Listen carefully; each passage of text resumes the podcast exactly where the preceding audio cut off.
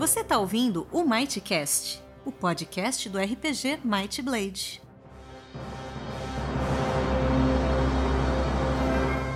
Olá, Might Bladers! Bem-vindos a mais um Mightcast. E aqui comigo o Taverneiro Domênico com sua frase aleatória de apresentação. Saudações, nobres aventureiros.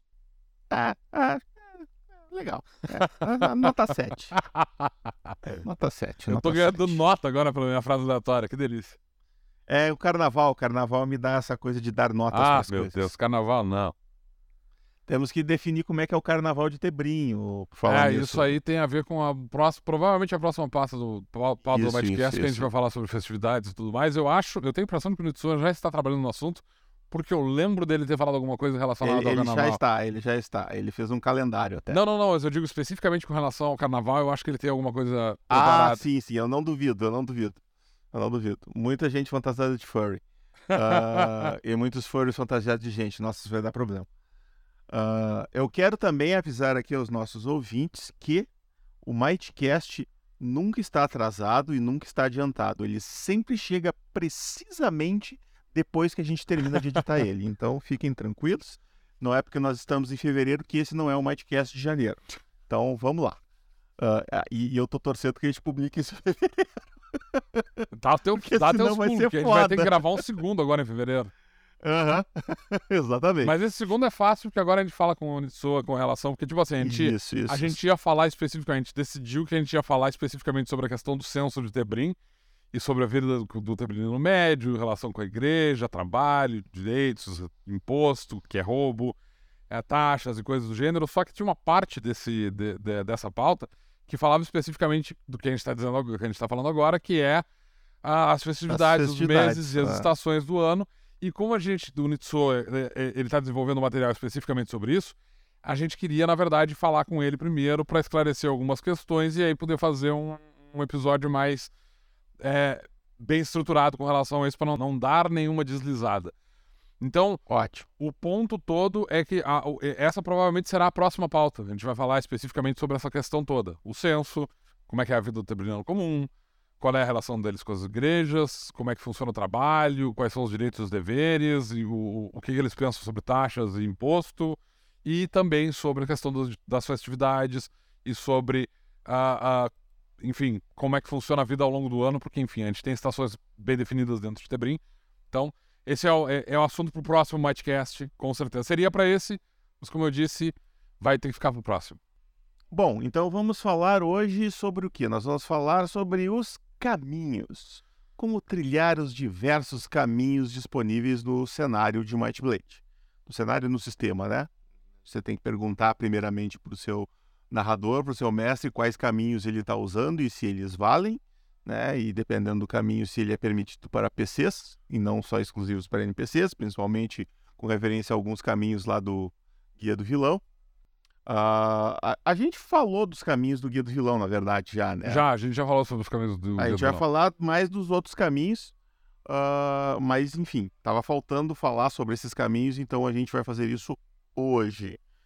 Assim, ó, antes de falar especificamente com relação a cada caminho especificamente, é, é, tem uma questão com relação a- a- aos caminhos como um todo, que tem que ser. ah, ah, eu- não diria necessariamente esclarecida, mas é que eu gostaria de discutir. Porque assim, ó, na versão.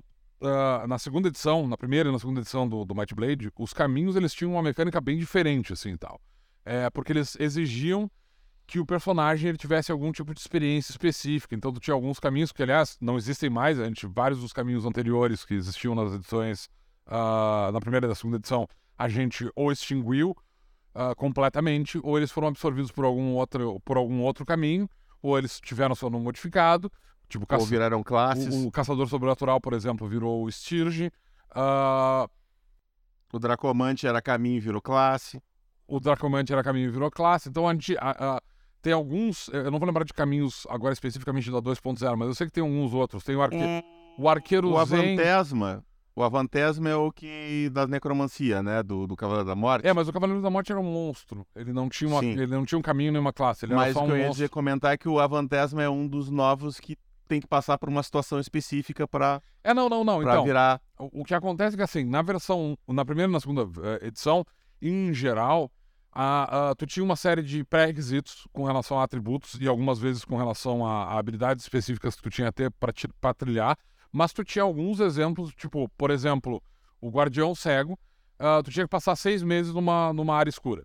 Tu tinha que ficar no escuro durante seis meses. Então, tipo, uh, uh, existia toda uma, uma lógica na segunda edição em que o personagem precisava passar por algum tipo de, digamos assim, é, é, não treinamento, mas por algum tipo de prova para poder trilhar um caminho específico. Isso fazia com que alguns caminhos ficassem, tipo, o Arquimago, por exemplo, tu tinha que passar seis anos estudando uh, uh, magia especificamente. Então, tipo assim, isso é uma, isso é uma característica que fazia com que a maior parte dos caminhos, na, principalmente na segunda edição, que tinha muito disso, uh, fazia com que vários caminhos não, não fossem práticos para serem usados por jogadores, porque a menos que tu já tivesse colocado isso no histórico do personagem, que teu mestre tivesse aprovado isso, tu tinha que fazer isso durante a campanha e aí tu tinha que fazer com que a campanha tivesse uma pausa no momento que tu pudesse pegar aquele caminho e aí tu tinha que uh, passar por aquele procedimento. Então, tipo assim, eu quero virar um orc mago, eu vou ter que passar quatro anos, seis anos, não lembro quantos anos eram, mas eram vários anos.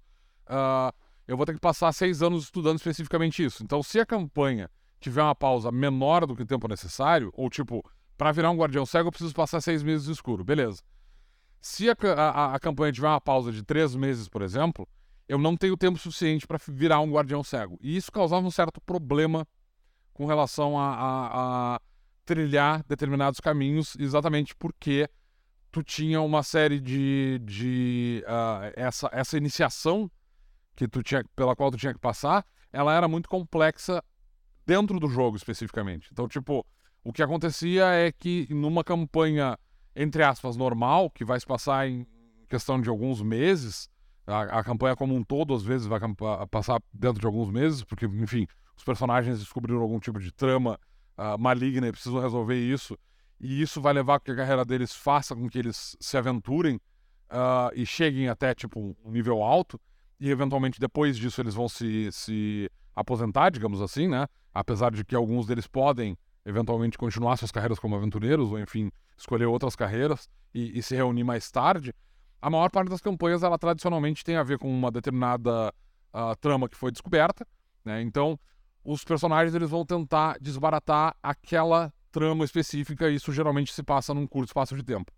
Mesmo se tu levar em consideração, por exemplo, histórias clássicas que se passam em espaços de tempo muito longos, como por exemplo Senhor dos Anéis, que tem uma uh, que tem um, um, tempo de duração longo, a, a, a, jornada do Anel leva, eu acho que dois anos, eu, eu não tenho certeza absoluta do tempo que leva, mas leva cerca de dois anos para o Frodo sair do condado e chegar até uh, Mondum e jogar o anel lá, mesmo assim teria alguns, uh, mesmo tendo esse, esse espaço de tempo longo, em várias situações, em vários casos, tu não vai ter tempo de parar, porque tu está viajando o tempo todo e tudo mais, então tu não vai ter como parar no meio da campanha e treinar para fazer parte daquele caminho. E isso fazia com que esses caminhos fossem impraticáveis. Na, na, na prática, tu não tinha como fazer parte do caminho, a não ser que tu tivesse uma campanha que fosse especificamente uh, uh, voltada para que um personagem pudesse se transformar naquele caminho. Tipo, eu quero virar um guardião cego, beleza.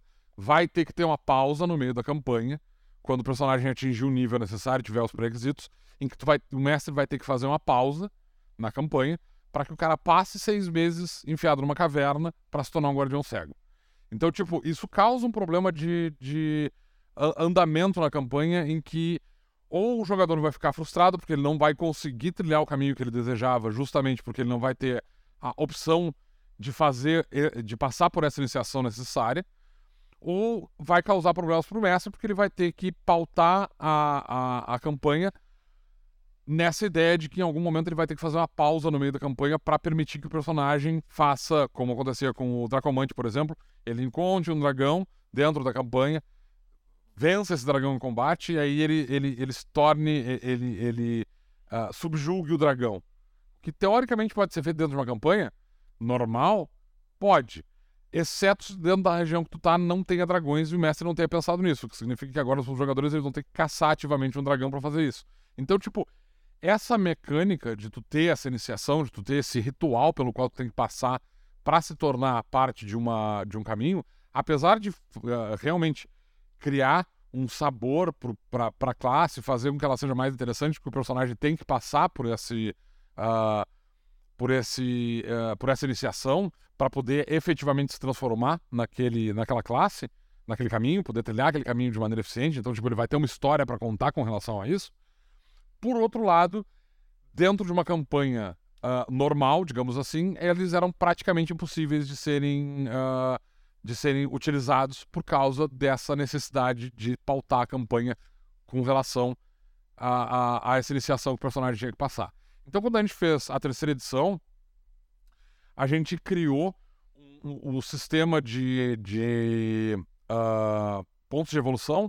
Ele foi criado, um dos motivos pelos quais ele foi criado foi justamente permitir que os jogadores pudessem alocar esse ponto num caminho e eles pudessem dizer, ok, isso aqui significa aqui. Tipo, porque, o que significa o ponto de evolução? Esse ponto de evolução do personagem é basicamente o treinamento dele enquanto ele está se aventurando. Ele está se aventurando e como parte de, de se aventurar, ele está dedicando uma parte do seu, do seu tempo a uma a parte específica do seu treinamento. Isso, isso vai se, uh, se refletir no personagem poder, por exemplo, selecionar uma linguagem nova. Ele ficou muito tempo estudando, talvez com outro personagem ou em livros. Uh, isso vai permitir que o personagem aumente seus pontos de vida ou pontos de mana, porque ele passou muito tempo ou meditando ou se exercitando. Ou isso vai permitir que ele se torne um aprendiz de um caminho uh, ou de uma outra classe, porque ele basicamente ficou lendo e treinando sobre aquele assunto. E isso é reflexo desse ponto de evolução. Então, tipo, essa mecânica do ponto de evolução ela serve para tirar essa necessidade da iniciação e tu tem que escolher uma opção dentro do, do, do, do que tu tem à disposição para dizer, ok, em vez de aumentar a quantidade de pontos de vida, eu vou ter que escolher tirar, uh, perder uma, uh, perder, é, enfim, perder, porque tu tá escolhendo não alocar mais pontos de vida ou não escolher uma, um idioma novo, especificamente para poder uh, passar a trilhar o caminho. Claro que os benefícios são elevados, porque basicamente tu vai ganhar uma, uma habilidade extra, né? mas na prática, é, o, o, reflexo disso dentro do, do, do, do caminho, dessa, desse requisito de tu tem que gastar um ponto de evolução é esse, para permitir que o personagem possa, ao longo de uma campanha tradicional, que vai durar um, um, curto espaço de tempo, ele possa selecionar um caminho e trilhar ele. E sim, os caminhos ainda têm requisitos. Tem alguns, tipo, como o Luciano citou, o Avantesma, por exemplo, ele exige que tu tenha uh, sofrido, em algum momento, tu tenha uh, tido a tua essência drenada por um morto-vivo. É... Uh, tem, tem alguns outros tem alguns outros caminhos que vão ter uh, algumas alguns requisitos semelhantes. Eu acho que o. Particularmente o Guia do Vilão. Porque tem coisas como, por exemplo, no Sanguíneo, se não me engano, o personagem tem que ter ficado por um fio como parte de um sangramento. Só que, tipo, em teoria, quando tu, se tu já tiver decidido o que o teu personagem vai, vai fazer na carreira dele, qual caminho ele vai trilhar, em teoria tu pode botar isso, inclusive, no histórico dele, porque isso, é um, uh, isso não precisa necessariamente acontecer dentro do jogo. Isso só tem que ter acontecido na história do personagem. É claro que isso permite que, por exemplo, um personagem que escolheu, sei lá, eu vou. Uh, para usar o, o, Strige, o como exemplo. O Strige ele tem que ter destruído uma criatura sobrenatural para poder trilhar o caminho. Então, tipo, o jogador que tá. É, é, tem, ele tem um patrulheiro. E ele pensou inicialmente, cara, eu, o meu patrulheiro eu vou trilhar o caminho do arqueiro. Beleza. Aí durante a campanha, Várias criaturas sobrenaturais são encontradas, são enfrentadas. Esse personagem acaba vencendo uma dessas, dessas criaturas.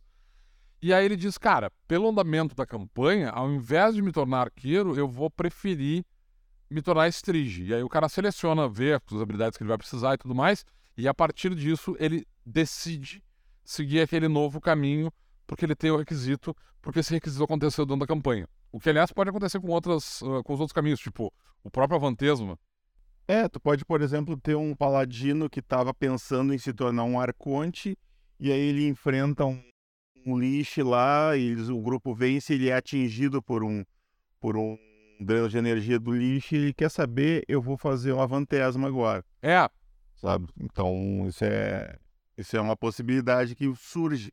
E o mestre, inclusive, pode usar isso para dar, dar essa, essa sugestão para o jogador. Ah, ia ser legal tu é, Jogar Se o mestre tem uma. Uh, se, se o, o, jogador tá, talvez. até mesmo se o jogador estiver indeciso Do tipo, ah, não sei se eu vou pegar um caminho, se eu não vou e tal. O mestre pode fazer isso como uma maneira de dizer, ok, eu estou liberando opções para ti. Tu enfrentou uma criatura sobrenatural e venceu ela, então se tu quiser fazer um Strige, agora tu tem isso no teu histórico. Se tu quer se tornar um Avantesma, sofreu um dreno de energia, então agora tu, tu, tu pode te tornar um Avantesma. Então, tipo assim, o mestre ele pode usar isso, essa, esses requisitos, como formas de permitir que um jogador indeciso, talvez e tal, ele tenha opções diante, dele. Do tipo, ele não sabe o que ele quer fazer, e aí tu meio que dá aquela empurradinha, do tipo, ó, eu vou te é. dar esse empurrão aqui porque talvez seja bom até pra campanha. Então tu pode dar esse empurrão como maneira de dizer, olha, seria interessante ter uma vantagem nessa campanha, ou mais provavelmente seria interessante ter um Strige nessa campanha, porque vocês vão enfrentar infernais e outras criaturas sobre, uh, uh, sobrenaturais. Então, tu tá com essa porta aberta que tu pode te tornar um Strige se tu quiser. Uh, então, é, é, esses requisitos, então, eles não são tão restritos quanto eles eram antigamente. Justamente para dar essa opção para os jogadores poderem fazer isso ao longo de uma campanha tradicional, que vai se passar uma quantidade de tempo uh, mais restrita, digamos assim, ou para permitir que o mestre dê essa opção para os jogadores, porque a, até como, uma, como parte de dizer, olha, talvez a campanha vá nessa direção, talvez seja interessante pegar essa opção aqui. Então, é, essa, essa mudança, na verdade, e, e aí tu tinha uh, a questão do tipo assim, como, como eu falei, tipo guardião, guardião cego, ou Arquimago. Eu não lembro de outros agora e tal. Eu sei que tinha outros caminhos que tinham uma, esse tempo de iniciação muito longo. Esses caminhos acabavam se tornando impraticáveis uh, ah, para se seguir esse caminho específico. Enquanto tu tinha outros caminhos, como o Lanceiro, por exemplo, uh, o Lanceiro não, o, o Arqueiro, que era um caminho lá de, de 2.0, ele era uma classe, na verdade, no 1.0, depois ele virou um caminho no 2.0. O Arqueiro ele era extremamente fácil de seguir, porque ele, na verdade, tinha um. O requisito era como os requisitos atuais dos caminhos, ele tinha uma habilidade um, e um atributo. Eu acho que era agilidade e. eu não lembro qual eram os, os, requisitos, mas, tipo, ele tinha requisitos extremamente fáceis de tu preencher. Então, tipo, tu tinha vários caminhos que eram fáceis para os jogadores, e tu tinha aqueles que eram praticamente impossíveis. E isso sempre me incomodou nessa parte dos caminhos, porque, tipo assim, por que eu tá criando essa opção para permitir que os jogadores façam parte desse caminho, se na prática esses caminhos não são possíveis de ser trilhados, porque tu não tem como, numa campanha normal, tu não vai ter como parar tudo e ter que fazer, tipo, tu vai ter que criar toda essa situação. Então, por causa dessa, dessa questão, a gente modificou a, a, essa mecânica para tornar a, a, a possibilidade de trilhar um caminho mais simples. Ainda tem alguns caminhos que são mais complexos, Ainda tem alguns caminhos que são extremamente simples, por exemplo, o Torrunga é um dos poucos caminhos que no segundo nível tu pode ser um Torrunga. Porque, tipo assim, o que ele exige basicamente é que tu tenha uh, um antecedente. Ele, ele tem um, um, requisito de atributo, que eu não lembro agora qual é, mas ele tem um requisito de atributo que é 3. Então, tipo, o personagem no segundo nível, ele, se, se, ele pegar o antecedente uh, artesão com foco em, em, tatuagem, e ele tiver o atributo no, uh, já necessário. Na verdade, ele pode fazer isso no primeiro nível, né? Porque ele pode pegar Não, ele não pode. Ele não pode, porque como é que tu vai pegar no primeiro nível se tu não tem ponto de evolução para trilhar um caminho? Ah, sim, claro. Nenhum personagem pode fazer, trilhar caminhos no primeiro nível porque tu não tem o ponto de evolução necessário para fazer isso. É, não, não, existe um antecedente prodígio para caminho, né? Só, só para pra... classe. Pra classe. Uh, então tem alguns caminhos que são extremamente simples de seguir por causa disso, que tu pode pegar no segundo nível. Não, o, o Torrong é o único que me vem à mente agora e tal, porque eu já vi isso acontecer em mesa, mas eu sei que tem alguns outros que tu pode é, esticar as regras e tal. Tipo, tem atributos com, com requisitos mais altos, mas tu, teoricamente, se tu selecionar uh, direitinho as coisas que tu vai pegar no primeiro nível e tal, os atributos, onde é que tu vai. Uh, qual classe tu vai pegar, onde é que tu vai distribuir teu, teu atributo de classe e tudo mais, dependendo da seleção que tu vai fazer, teoricamente tu pode fazer o personagem ser daquele caminho a partir do segundo nível. Ninguém pode trilhar caminho no primeiro nível por causa da questão do, como eu disse agora, tu não tem ponto de evolução no primeiro nível, então tu não pode pegar um caminho no primeiro nível por causa disso. Apesar de que, teoricamente, tu pode fazer personagens que já têm todos os requisitos para trilhar um caminho no primeiro nível, e aí eles, no segundo nível, eles gastam o ponto de evolução deles e passam a trilhar esse caminho. O que, aliás, é uma opção, do tipo assim, o personagem, é, ele, ele, ele pode já ser um Torrunga a partir do primeiro nível. Ele não tem acesso à classe, mas dentro da tradição em que ele foi criado, ele já foi treinado para se tornar um Torunga, ele só precisa desse ponto de evolução para poder pegar aquele, aquele uh, para fazer a sua primeira marca e ter essa iniciação, iniciação factualmente dentro do jogo. Mas em teoria tu pode começar com um personagem que já faz parte de um caminho, se tu assim desejar. Do tipo, ó, meu personagem faz parte dessa ordem religiosa aqui uh, de oráculos, por exemplo. Que o oráculo é mais complexo porque o oráculo exige vontade 6, se não me engano. E aí tu precisa estar tá no quarto nível no mínimo para poder pegar o caminho. Mas uh, tu pode começar com um personagem, eu estou dizendo isso por experiência pessoal, tu pode pegar um personagem e dizer, olha, eu faço parte dessa ordem religiosa aqui, essa ordem religiosa tem uh, a, a, parte da, da, do conceito da ordem religiosa é que ele tem essa ideia de, de salvaguardar o futuro e pre fazer previsões e fazer aconselhamento sobre as coisas que vão acontecer. E eu já sou um sacerdote dessa ordem. Eu não tenho o caminho ainda, eu vou pegar ele quando eu chegar no quarto nível, mas a, a, apesar de eu não ter o caminho, teoricamente eu já sou um oráculo, apesar de eu não ter as capacidades oraculares ainda. Então, tipo, eu tô, tô treinando para me tornar um oráculo. Então, uh, essas questões, elas são, é, elas também são interessantes de serem levantadas durante uma, durante uma campanha. Tipo, o jogador já avisa pro mestre, olha, eu quero pegar esse caminho.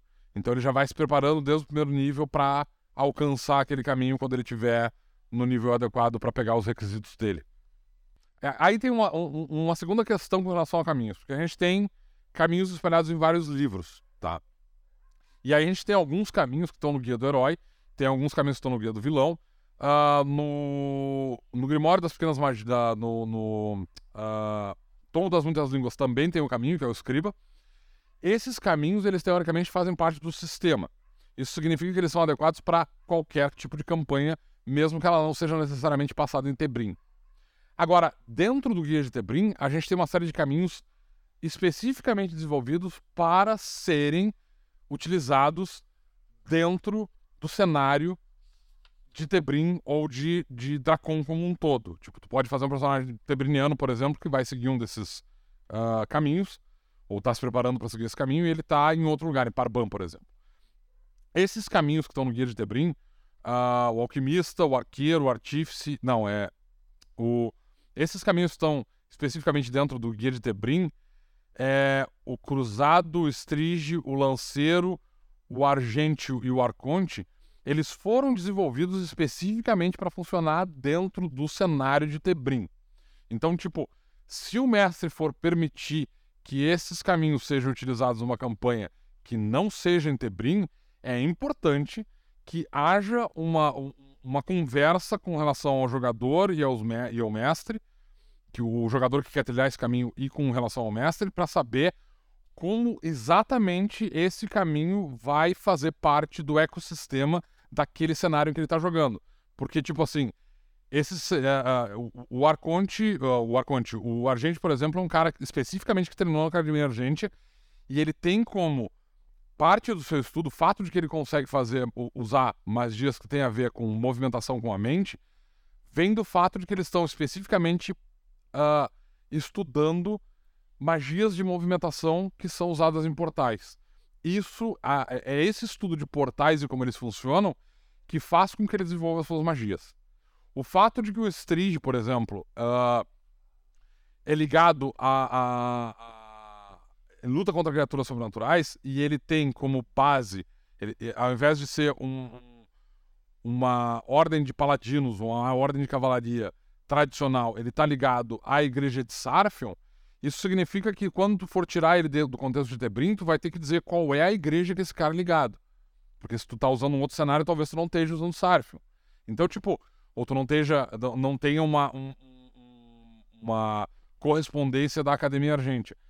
É claro que os mestres podem dizer, cara, tu pode só seguir esse caminho e, tipo assim, tu é um feiticeiro e aí tu tá focado em magias de, uh, de movimentação da mente e tal, telecinese, coisas do gênero, e como parte da tua evolução natural, tu vai virar um argêntio e a parte do lore tu vai jogar fora. Beleza. Só que, tipo, é importante observar que a gente criou a, a, a, descrição da classe levando isso em consideração. Então, as habilidades que eles estão, que existem lá, várias das habilidades que existem nas classes, né, nos caminhos que a gente desenvolveu, que estão no guia do Tebrim, tem a ver especificamente com a ecologia de Tebrim. Tem a ver com o cenário de Tebrim, tem a ver uh, o Arconte, por exemplo, ele tem a ver com especificamente com o sistema de julgamentos de Tebrim. Então, tipo. É, em Arcânia vai ter, como é que é o nome, Domênio, tu lembra? Ah, não vou lembrar agora de cabeça. É o, é o Patrício, não? Tem, tem um outro É, nome lá. ele vai. é, é, é. O, o nome romano lá. que vai ser o equivalente, mas ele não vai ter as mesmas habilidades. Talvez tenha uma que outra igual, mas a maioria vai ser diferente. É, tu vai ter um outro caminho especificamente para isso. Então, tipo, ah, os mestres têm que levar isso em consideração. Quando estiver transportando uma, um caminho, especificamente desses caminhos do cenário, por enquanto a gente só tem o guia de Tebrim, mas ah, quando a gente for lançar outros guias do cenário, o guia de Arcânia certamente vai ter caminhos específicos para Arcânia, ah, o guia de. ah, o guia dos Reinos do Norte vai ter Dagotar, vai ter Londeren, vai ter Eishelm, certamente vão ter ah, caminhos especificamente específicos dessas regiões.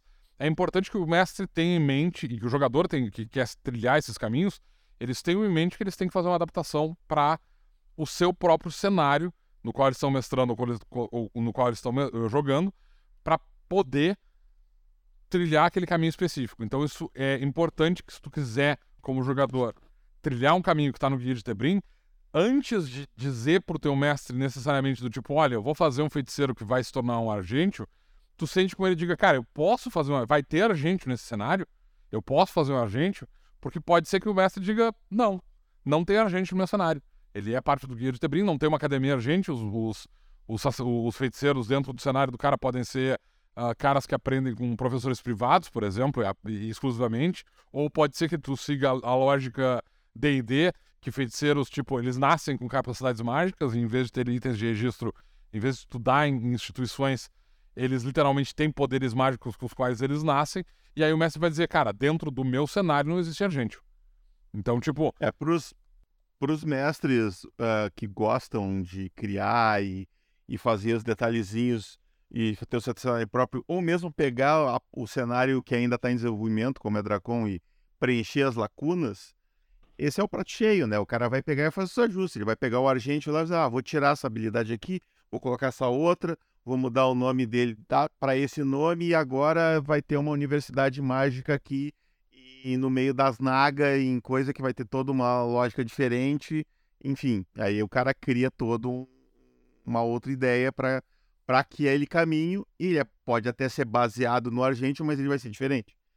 Então, essa essa como é que eu vou dizer, esse ajuste fino é que é o, o sabor especial que muitos mestres gostam de dar quando estão mestrando. Então, por isso é importante essa conversa que o Domênico está comentando aí, que, é, que deva, deva ser ter deva ser feita com o seu mestre na- antes do jogo É, começar. porque, né? tipo assim, o Argente, por exemplo, tem acesso a coisas como sala, ah, sala secreta e porta secreta e tudo mais, que são que basicamente abrem dimensões de bolso. E aí o mestre pode dizer, cara, no meu cenário não tem dimensão de bolso. Tu não faz viagem para outras dimensões. Então essas habilidades ele vai remover. Tipo assim, tu pode fazer o Argente, mas ele não tem acesso a essas habilidades aqui. Ou tu, ah, ou como disse o Luciano, em vez de ter a Academia Argente, no meu cenário tem a Academia Dourada. Então agora tu tem o Auror. E o Auror, ele tem acesso a essas habilidades aqui, só que ao invés de porta secreta e sala secreta, não, não são esses nomes das habilidades agora que eu tô pensando, mas enfim. Eu não lembro também. Em vez é de ter essas, ah, esses bolsões dimensionais, o personagem tem foco em alguma outra coisa, do tipo, ah, ele consegue, sei lá, é, os aurores eles têm a capacidade de perceber mentiras, por exemplo, ou alguma coisa que o vale. E aí, baseado nisso, ele vai pegar um- talvez uma habilidade de uma outra classe, ou outro caminho, e ele vai colocar junto com o auror dentro dessa, dessa classe, que ele tá, desse caminho que ele está criando, ou talvez ele vai criar uma, uma, uma classe, uma habilidade específica para fazer com que aquele personagem faça sentido. Isso, como disse o Luciano, é um prato cheio pro cara fazer adaptações pro próprio cenário e deixar essas. ah, esses. É, é, é, essas adaptações específicas pro seu cenário. Às vezes só trocar um nome.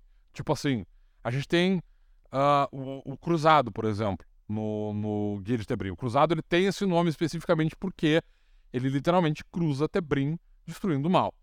Eu sei, a gente forçou a barra porque a gente queria usar o nome cruzado, porque o nome é cruzado do caralho. Então, tipo assim, apesar de não haver a cruzada, como aconteceu a cruzada né, na, da- na nossa Idade Média, a, a cruzada de Tebrim ela é diferente e ela tem a ver com essa questão da, da cruzada contra o mal, contra criaturas ah, malignas, contra criaturas. E, e alguns deles estão atravessando os campos de sangue e cagando os, os arcanitas a pau também. É, enfim.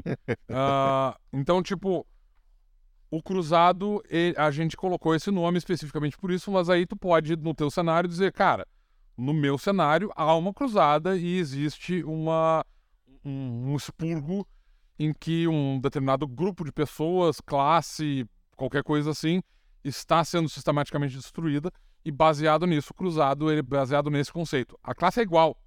Ela pode ser exatamente igual, mas ela tem esse. Uh, e pode ter o mesmo nome, mas ela vai ter essa característica diferente. Ou tu pode fazer uma coisa semelhante, do tipo assim, o cruzado.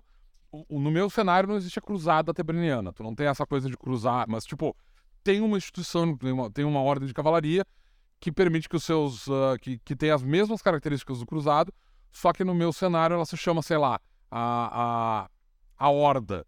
E aí tu tem a, a, o caminho. A Horda foi um péssimo nome, porque ele seria o Ordeiro, mas enfim. É... Mas aí tu tem lá o, caminho com um nome diferente, mas tu tem as mesmas características daquela. É, daquela... Seria um seguidor do Hordak. É, tipo isso. Na verdade, é, o, o Hordak era o segundo comando, né? Tinha o cara malvado que ficava. É, no, no, no, original nunca apareceu o cara malvado. É, mas ele existia. Ele existia. No, no novo apareceu que o. No, no da Shira, que ele era. Uh, os, o Hordak, na verdade, era um clone do Hordak original. Eu nunca cheguei a ver. É bem legal até. É, é bem legal. O pessoal da, fala da, bem, mas é que tipo assim. É, é melhor que o do He-Man, é, o, o do He-Man é uma bosta. Uh, a Xinga eu não cheguei a ver porque a faixa etária não é exatamente a. a, a... É, não, ele é bem teen, é, assim, eu, mas eu, é muito bom. Eu, eu, recomendo para todos os meus amigos que têm filhas meninas. Porque é para de enlouquecer qualquer menina aquele, aquele desenho. Mas eu gosto dele, até uma coisa que a gente ia talvez fosse falar hoje, que é de tecnologia, né? É, ele tem um lance tecnomágico bem interessante. É, isso é bom. Mas a gente vai falar disso sobre um, num outro momento. Porque tem. Num outro momento. É, é tem, tem coisas para falar nesse, nesse sentido. Enfim, isso dito, tudo, tudo isso explicado, vamos então agora sim dar segmento e falar dos caminhos especificamente. Isso, agora a gente vai entrar no, no episódio propriamente dito, depois de é, 33 minutos, tá bom, uma boa introdução. Uh, a nossa querida Leona, nossa apoiadora aqui, fez uma lista para nós aqui que a gente pode seguir em ordem alfabética, olha só que beleza. Então tá todos os caminhos guia de Tebrim e do guia do herói.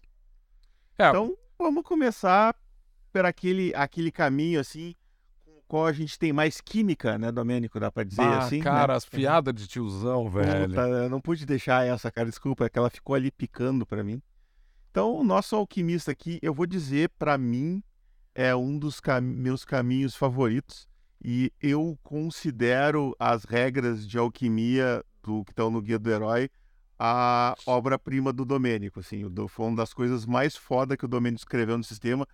Eu não tenho culpa nenhuma disso. Isso é tudo da cabeça do Domênico e, diretamente da mãe do Domênico. Apenas se quiser comentar um pouco é, a respeito. O, o... Uh, Bom, fala aí. Não, não, vai lá.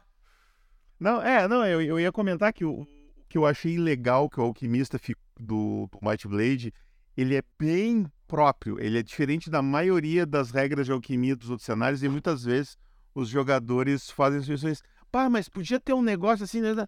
Não, cara, mas tu pode fazer isso, é só tu fazer assim, assim, assim. Porque a, a, a maneira de como as, como as poções funcionam no Might Blade, ela é muito próxima de como a química e principalmente a alquimia do mundo real funcionava. Só claro, com um componente mágico, a ideia é que tu está extraindo elemento, o, a essência mágica de componentes mundanos, de coisas que tem no mundo, que tu pega, tecnicamente não é uma coisa mágica, mas a magia faz parte do, do mundo, né? Faz parte do universo, ela, ela permeia tudo e a todos, né? Então, o alquimista literalmente ele faz uma destilação da energia mágica que contém esses ingredientes e cria suas poções. E isso eu achei genial, assim, eu achei muito legal, então agora eu deixo para o Domênico falar em mais detalhes a respeito. É, assim, eu, eu sou filho de, de engenheiro químico. Então, Desculpa. tu tá lendo da, do, do fato que a Leona comentou que a piada não diluiu é, muito bem. A né? Leona comentou que a minha piada não diluiu muito bem, desculpa. Ah, tiozão rindo das piadas de tiozão, que delícia. É, é, é muito bom. Assim, ó, é, a minha mãe é, é engenheira química. Então, tipo, eu passei a a, a minha primeira infância quase toda é, indo a laboratórios, o que é uma coisa extremamente perigosa, mas enfim, eu sou da geração X. Dá, e... dá para dizer então que a tua mãe te criou num laboratório? É, a minha mãe me criou num laboratório. É, eu, Olha só. eu ia com frequência a laboratórios, inclusive eu fiz algumas experiências bem perigosas que mexiam com ácido. ah, com, com ácidos fortes, assim, com, com coisas como, por exemplo, ácido sulfúrico, coisas do gênero. Claro tu, que. tu jogou um, um- Por acaso tu jogou uma pastilha de. Como é que é o nome daquilo, meu Deus? Que tu joga no ácido sulfúrico e pega fogo e explode ins- instantaneamente? Não, não, a gente. Esse- A, a, a minha mãe, ela, ela tomava cuidado, porque ela tava junto e tal, mas ela permitia que a gente fizesse. A gente não, minha irmã nunca teve interesse sobre, sobre o assunto, mas ah, como a nossa casa era muito próxima do laboratório onde ela trabalhava, eu, às vezes, no final da tarde, principalmente, eu, eu ia pra lá e. e pra esperar ela sair do serviço e tudo mais. Como ela já tava no fim do expediente, às vezes a gente. ah, ah, ela acabava me supervisionando, digamos assim, em algumas experiências interessantes, do tipo pegar ácido sulfúrico e jogar em cima de açúcar para ver o que acontece. A reação química é biza- bizonha. Ah, mas, tipo, eu fui criado dentro desse ambiente com uma pessoa, a minha mãe, que é- foi uma grande influência, porque, tipo, é, eu sou filho de mãe solteira, meu pai morreu quando eu era muito pequeno. Então, tipo, eu fui criado por essa pessoa que estava sempre ao redor dessa questão química e tudo mais, e eu passei a minha primeira infância toda visitando esses laboratórios vendo esse, esse ambiente. E apesar de não ter seguido essa, eh, essa carreira, porque, enfim, eh, isso tem a ver com medidas e números e eu sou péssimo com essa parte, mas era uma coisa que eu, que eu cheguei a pensar ah, ah, em um da- dado momento da minha vida, é, eu tenho um, um relativo conhecimento sobre o assunto. Inclusive, é, é uma parte que me interessa muito é, é essa parte de química e de como é que é, reações e coisas do gênero, essa parte sempre me interessou bastante é uma das coisas que eu geralmente tendo a explorar quando eu tô pensando em como é que funciona um cenário mágico, do tipo, por que que ah, um olho de basilisco funciona do jeito que ele funciona? Por que, que tu pode usar ele como... O que que tem dentro do olho de basilisco que funciona como reagente para fazer uma poção? Enfim, então, tipo, a, a- inspiração inicial para fazer o alquimista veio desse meu conhecimento sobre essas, esses, esses experimentos com química que eu tinha feito quando eu era mais jovem. E é claro, ele teve a ver com uma pesquisa especificamente sobre alquimia, né? Com a qual eu, obviamente, não tive contato, porém, como eu tinha esse interesse em química, eu também tinha um interesse em alquimia, porque, enfim, jogadores de RPG, né? Junta as duas coisas que tu gosta, tipo assim, ah, eu gosto de química, tenho interesse nisso aqui, e aí tu começa a jogar RPG, hum, alquimia, vou, vou ler sobre o assunto. Então, eu, eu inclusive tenho livros de alquimia em casa, ah, tratados de alquimia do século, do, do século XVIII, eu tenho dois volumes e tal. Basicamente, a- a- o alquimista ele foi criado usando esses dois pontos de referência. A alquimia, como ela é apresentada nos livros de alquimia mesmo, inclusive os nomes das habilidades dos alquimistas que estão do, do- do- das habilidades da classe alquimista, elas têm a ver com essa com esses princípios alquímicos da alquimia clássica.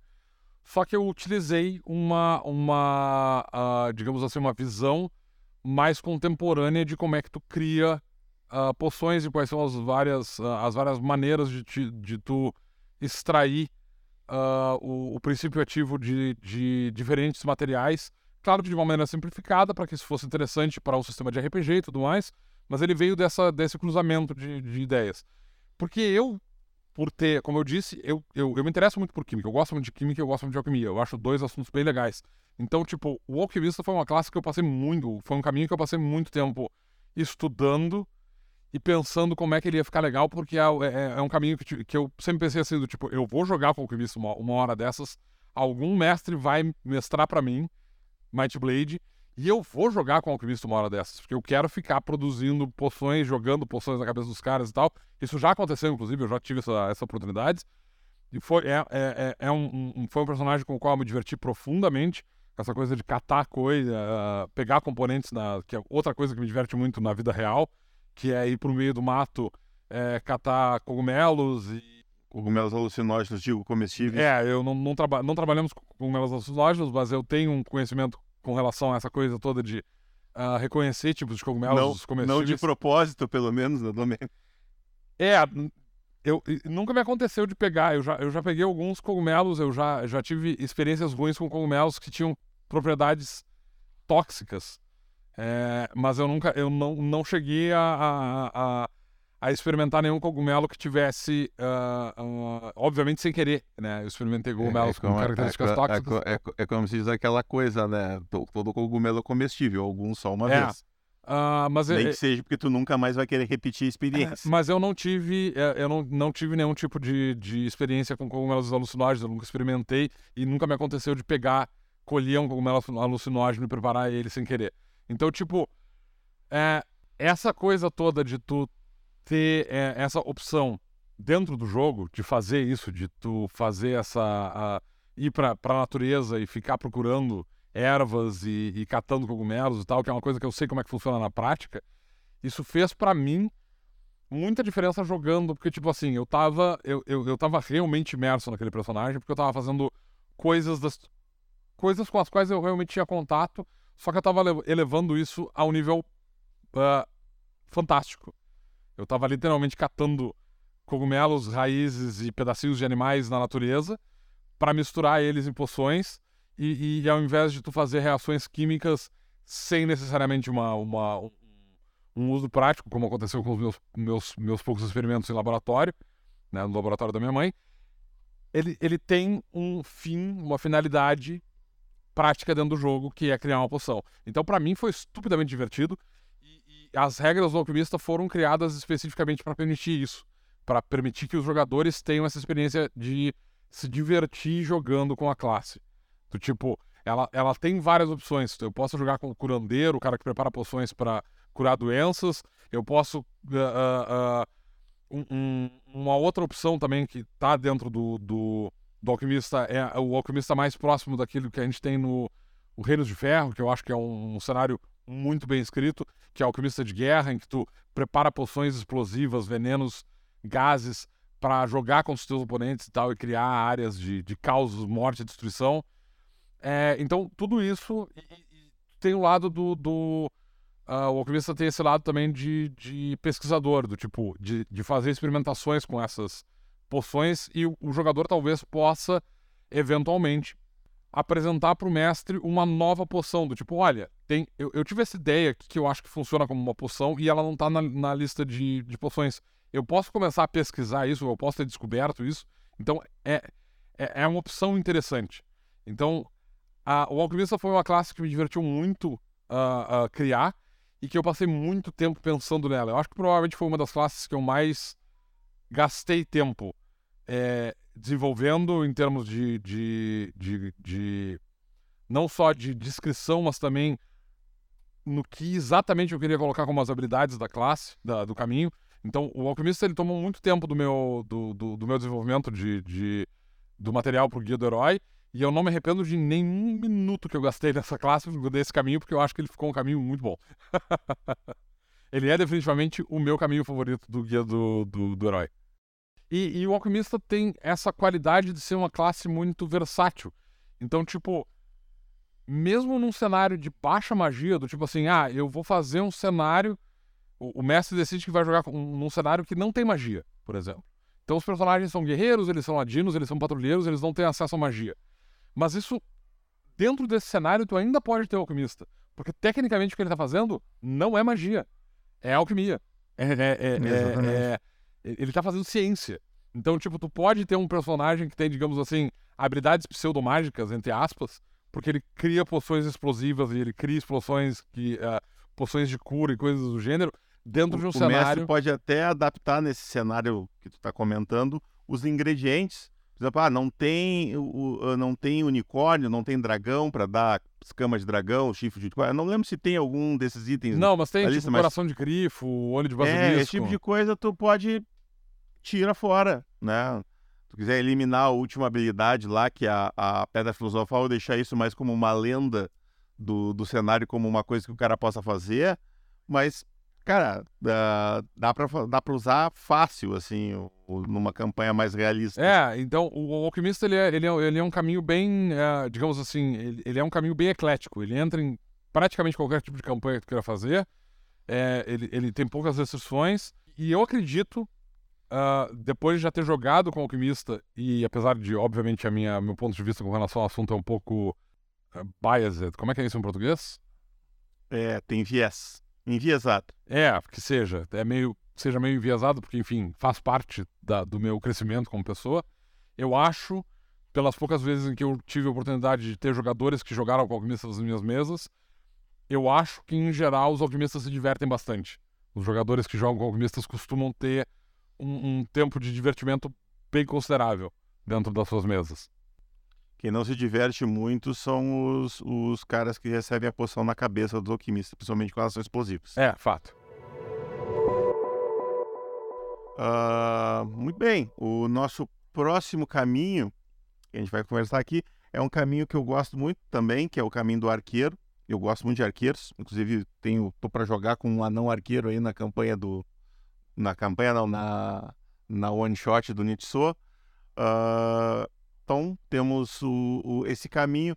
Eu, eu tô correto em, em lembrar que o, o arqueiro foi ter algumas habilidades que foram puxadas lá do daquele caminho que eu fiz no, nas Dragon Caves do arqueiro Zen. Se eu não me engano, teve umas habilidades que saíram de lá, né? Eu acho que tem algumas habilidades que foram adaptadas ao Arqueiro Zen, sim. é, particularmente aquelas habilidades que têm a ver com percepção e tal, de, de uh, poder atingir inimigo invisível, coisas do gênero, eu acho que elas vieram do Arqueiro Zen, sim. Eu tenho quase certeza que sim. É, é, é, e... é tipo assim, para esses caminhos que tem uh, precedente dentro do cenário, do, do sistema, tipo assim, o, o arqueiro ele já existe dentro do, do, do, cenário como uma classe lá na primeira edição, e na segunda edição ele tem um caminho de arqueiro na, na, na primeira edição, na primeira versão da Dragon Cave, na segunda edição, na segunda versão da Dragon Cave ele existe como uh, par, parcialmente como caminho, porque tem o arqueiro Zen. Então, esses materiais que já existiam com relação a esses caminhos, obviamente, assim como aconteceu com o Alquimista, que também já existia, eu fui. Uh, eu fui procurar uh, esse material uh, especificamente para usar ele como, como base para criar caminho novo, né? Eu não deixei esse caminho, tipo, ele não foi criado num vácuo. Como já existiu o arqueiro e tal, eu fui pesquisar o que, que o arqueiro fazia antes e usei parte do que já tinha sido criado de classe, de, de, de habilidades e tal, enfim, para criar o, a versão atual. Então, eu não tenho certeza se tem alguma habilidade que foi tirada diretamente do arqueiro Zen, assim, do tipo Ipsis Literis. Peguei essa habilidade, coloquei no, no arqueiro, mas eu tenho certeza que tem habilidades no arqueiro que elas uh, foram adaptadas de habilidades do arqueiro Zen, sim. Uh, apesar de que a lógica do arqueiro dentro do, do, uh, do cenário, ela tem um viés bem, bem diferente do, do, dos arqueiros anteriores, porque, tipo, o, o arqueiro como. Bom, o arqueiro como classe basicamente era a versão só de arco e flecha pro patrulheiro. Tá? Então, várias das habilidades que estavam no arqueiro a gente simplesmente misturou com o patrulheiro na versão atual, na classe patrulheiro que já existe no, no Might Blade. Mas a, a, a ideia do, do arqueiro como classe, ele, ele sempre foi voltado para tipo. Como caminho, como, como caminho. caminho. Uh, ele sempre foi voltado mais para o patrulheiro que quer se especializar mais ainda em usar arco e flecha. E aí o que acontece é, quando eu fiz a adaptação do arqueiro pro, pro, a terceira edição, eu fui para um outro viés. É, inclusive o requisito do, do, do arqueiro na terceira edição, ele é força, ele não é agilidade. Porque o que eu usei como base para criar o arqueiro para a terceira edição é o arqueiro inglês. É esse arqueiro que é um soldado profissional que, se, que foi criado, que se especializou no uso do arco. Então, tipo, ele tem poucas habilidades para disparar mais flechas por turno. O que o arqueiro faz, na verdade, é tornar as flechas dele mais eficientes. Ele causa mais dano, ele tem uh, mais bônus para acertar. É isso que o arqueiro, como caminho, se concentra. E ele é um caminho, na minha opinião, um caminho extremamente complementar a um guerreiro. É. Mais do que a um patrulheiro. O patrulheiro até tira alguns proveitos de pegar um, um arqueiro, mas as habilidades realmente interessantes já estão lá no patrulheiro, né? Uma, tem umas mais fortes lá, umas avançadas lá que são interessantes, que o patrulheiro pode se beneficiar, mas ele é bem mais útil para um guerreiro do que para um patrulheiro. É, é, é, porque o patrulheiro, na verdade, ele vai receber uh, bônus de, de, de, agilidade. Então ele não vai se beneficiar tanto das habilidades do, do arqueiro, que são mais voltadas para força. Ele vai ter algumas habilidades que ele vai poder selecionar ali, do tipo, essas habilidades que tem a ver com detectar inimigos, por exemplo, podem ser interessantes para um patrulheiro, com certeza. Mas, tipo, o patrulheiro já é um arqueiro. ele só tem um sistema de arquearia diferente. Ele tem um sistema de arquearia que se, base, eh, se baseia em velocidade de, de, de, de flechas, de, tipo, disparar várias flechas por turno, de, ter, de, de ser esse cara focado nessa parte da arquearia. Enquanto que o arqueiro tem essa coisa de, ter, de ser um, um, cara mais preciso e que vai uh, uh, impor a sua força no uso do arco, como é um arqueiro inglês. Porque uh, as anedotas que eles têm com relação a, a, ao, ao arqueiro inglês é que ele é estupidamente forte. Tipo, o soco do arqueiro inglês era capaz de matar porque eles tinham. Uh, o arco inglês é um arco muito difícil de retesar, ele é muito pesado, ele tem muitas libras de, de, de força. Ele era feito para perfurar armadura. É, né? exatamente. Então, tipo, ele foi feito. Ele era usado especificamente contra. Uh... Especificamente para perfurar armaduras francesas. Então, o arqueiro inglês ele tem esse viés. Então, o que acontece é que, claro, tu pode ter um arqueiro, um, um patrulheiro que vai se beneficiar do arqueiro, com certeza. Porque tu pode ter, inclusive, uma, um personagem que é de uma raça que tenha muita força, por exemplo, e tu pode adicionar mais força no, no, na medida que tu sobe de nível e se beneficiar mais ainda do, do, do, do, do arqueiro, sendo um patrulheiro. Então tu vai ter velocidade de flecha, mas tu também vai ter mais dano.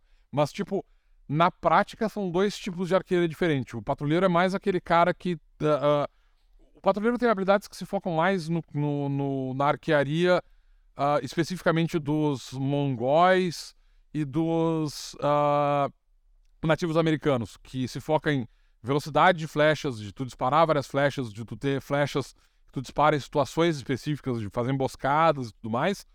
Uh, enquanto que o arqueiro, o caminho arqueiro, é mais para o soldado especializado em utilizar arco e flecha.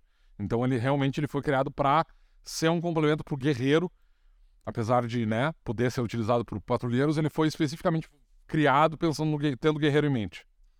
Encerramos o arqueiro aqui então. Vamos agora para o artífice. Nós vamos fazer primeiro os caminhos que estão no guia do herói, depois a gente faz os sim, do sim. guia de Tebrim. Ah, então vamos agora para o artífice.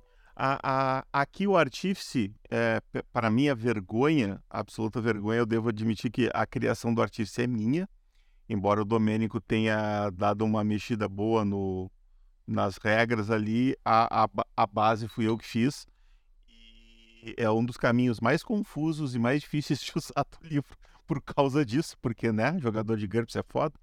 Mas, enfim, é, a gente inclusive está trabalhando aí, o, o Axage está trabalhando aí num, num, uma aplicação lá no site para o cara poder construir seus itens mágicos de maneira mais prática. A gente está para botar isso lá integrado com a Forja, mas uh, tem alguns programas de programação, mas logo vai estar tá lá para facilitar a vida de vocês. Mas uh, vamos ao Artífice, Domênico, vamos ao Artífice. É, o Artífice, ele, de novo, ele já existia como a opção já existia como um caminho na, na versão 2. Eu não sei se na, na primeira edição já existia, mas na versão 2.0. Não, na primeira edição não tinha. Ele já existia, mas ele tinha umas regras bem bem por cima, assim, que não explicava muito bem como é que tu constrói item mágico. Então, tipo, o Artífice ele foi feito ao contrário é, de outras classes. Ele é, tive que é, desenvolver o sistema Eram de... umas regras muito meia-boca, eu devo admitir. Assim. É. A, a, a versão... A, a, o que a gente teve que fazer, na verdade, quando a gente estava criando o Guia do Herói, foi criar regras para a criação de item mágico e a partir disso a gente criou o caminho uh, ah, para explorar as regras de criação de item mágico. Eu acho que, tipo assim, olhando em retrospecto agora, as regras de criação de item mágico elas ficaram demasiadamente complexas. Apesar de eu achar que, tipo, não dá para simplificar muito, porque elas têm que ser complicadas mesmo, porque tu tá criando um item que vai ser provavelmente poderoso. Uh, então, muita gente reclama que, ah, eu fiz um artífice e eu não tenho acesso, eu não consigo fazer item mágico em jogo porque leva muito tempo de fato, é, os itens mágicos eles levam bastante tempo. O item mais simples que você pode fazer, que vai ser um item que vai custar 5 pontos de mana para te produzir e tal, na prática, é, ele vai levar uma semana para te fazer. Tu não tem como fazer um item mágico com menos tempo do que isso, e ele vai ter uma habilidade bem simplória, digamos assim. Ele vai fazer muito pouca coisa. Porque a ideia justamente era essa. Uh, o, o Artífice ele foi criado mais como uma classe, um, um caminho para permitir que o cenário tenha itens mágicos e isso seja explicado dentro da mecânica do sistema, do tipo, de onde é que vem os itens mágicos? Porque, tipo assim, no D&D, por exemplo, para usar o, o, RPG de o RPG mais jogado do mundo, tu tem itens mágicos e ele tem uma vaga ideia de como é que tu produz item mágico lá, mas é tipo assim, o mestre tem que preencher muita lacuna. Então, tipo, o, o item mágico ele meio que faz parte do ambiente, ele é um troço que acontece. Tu não cria item mágico na prática, tu encontra ele.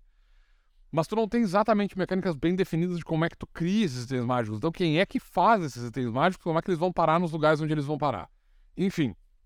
Então, uma parte do que a gente queria com o Artífice era justamente fazer esse sistema de criação de itens mágicos, que nesse momento eu acho que está muito complexo, ou talvez é, é, a impressão que eu tenho, na verdade, é que ele não está muito complexo, mas eu acho que ele está muito mal explicado no livro.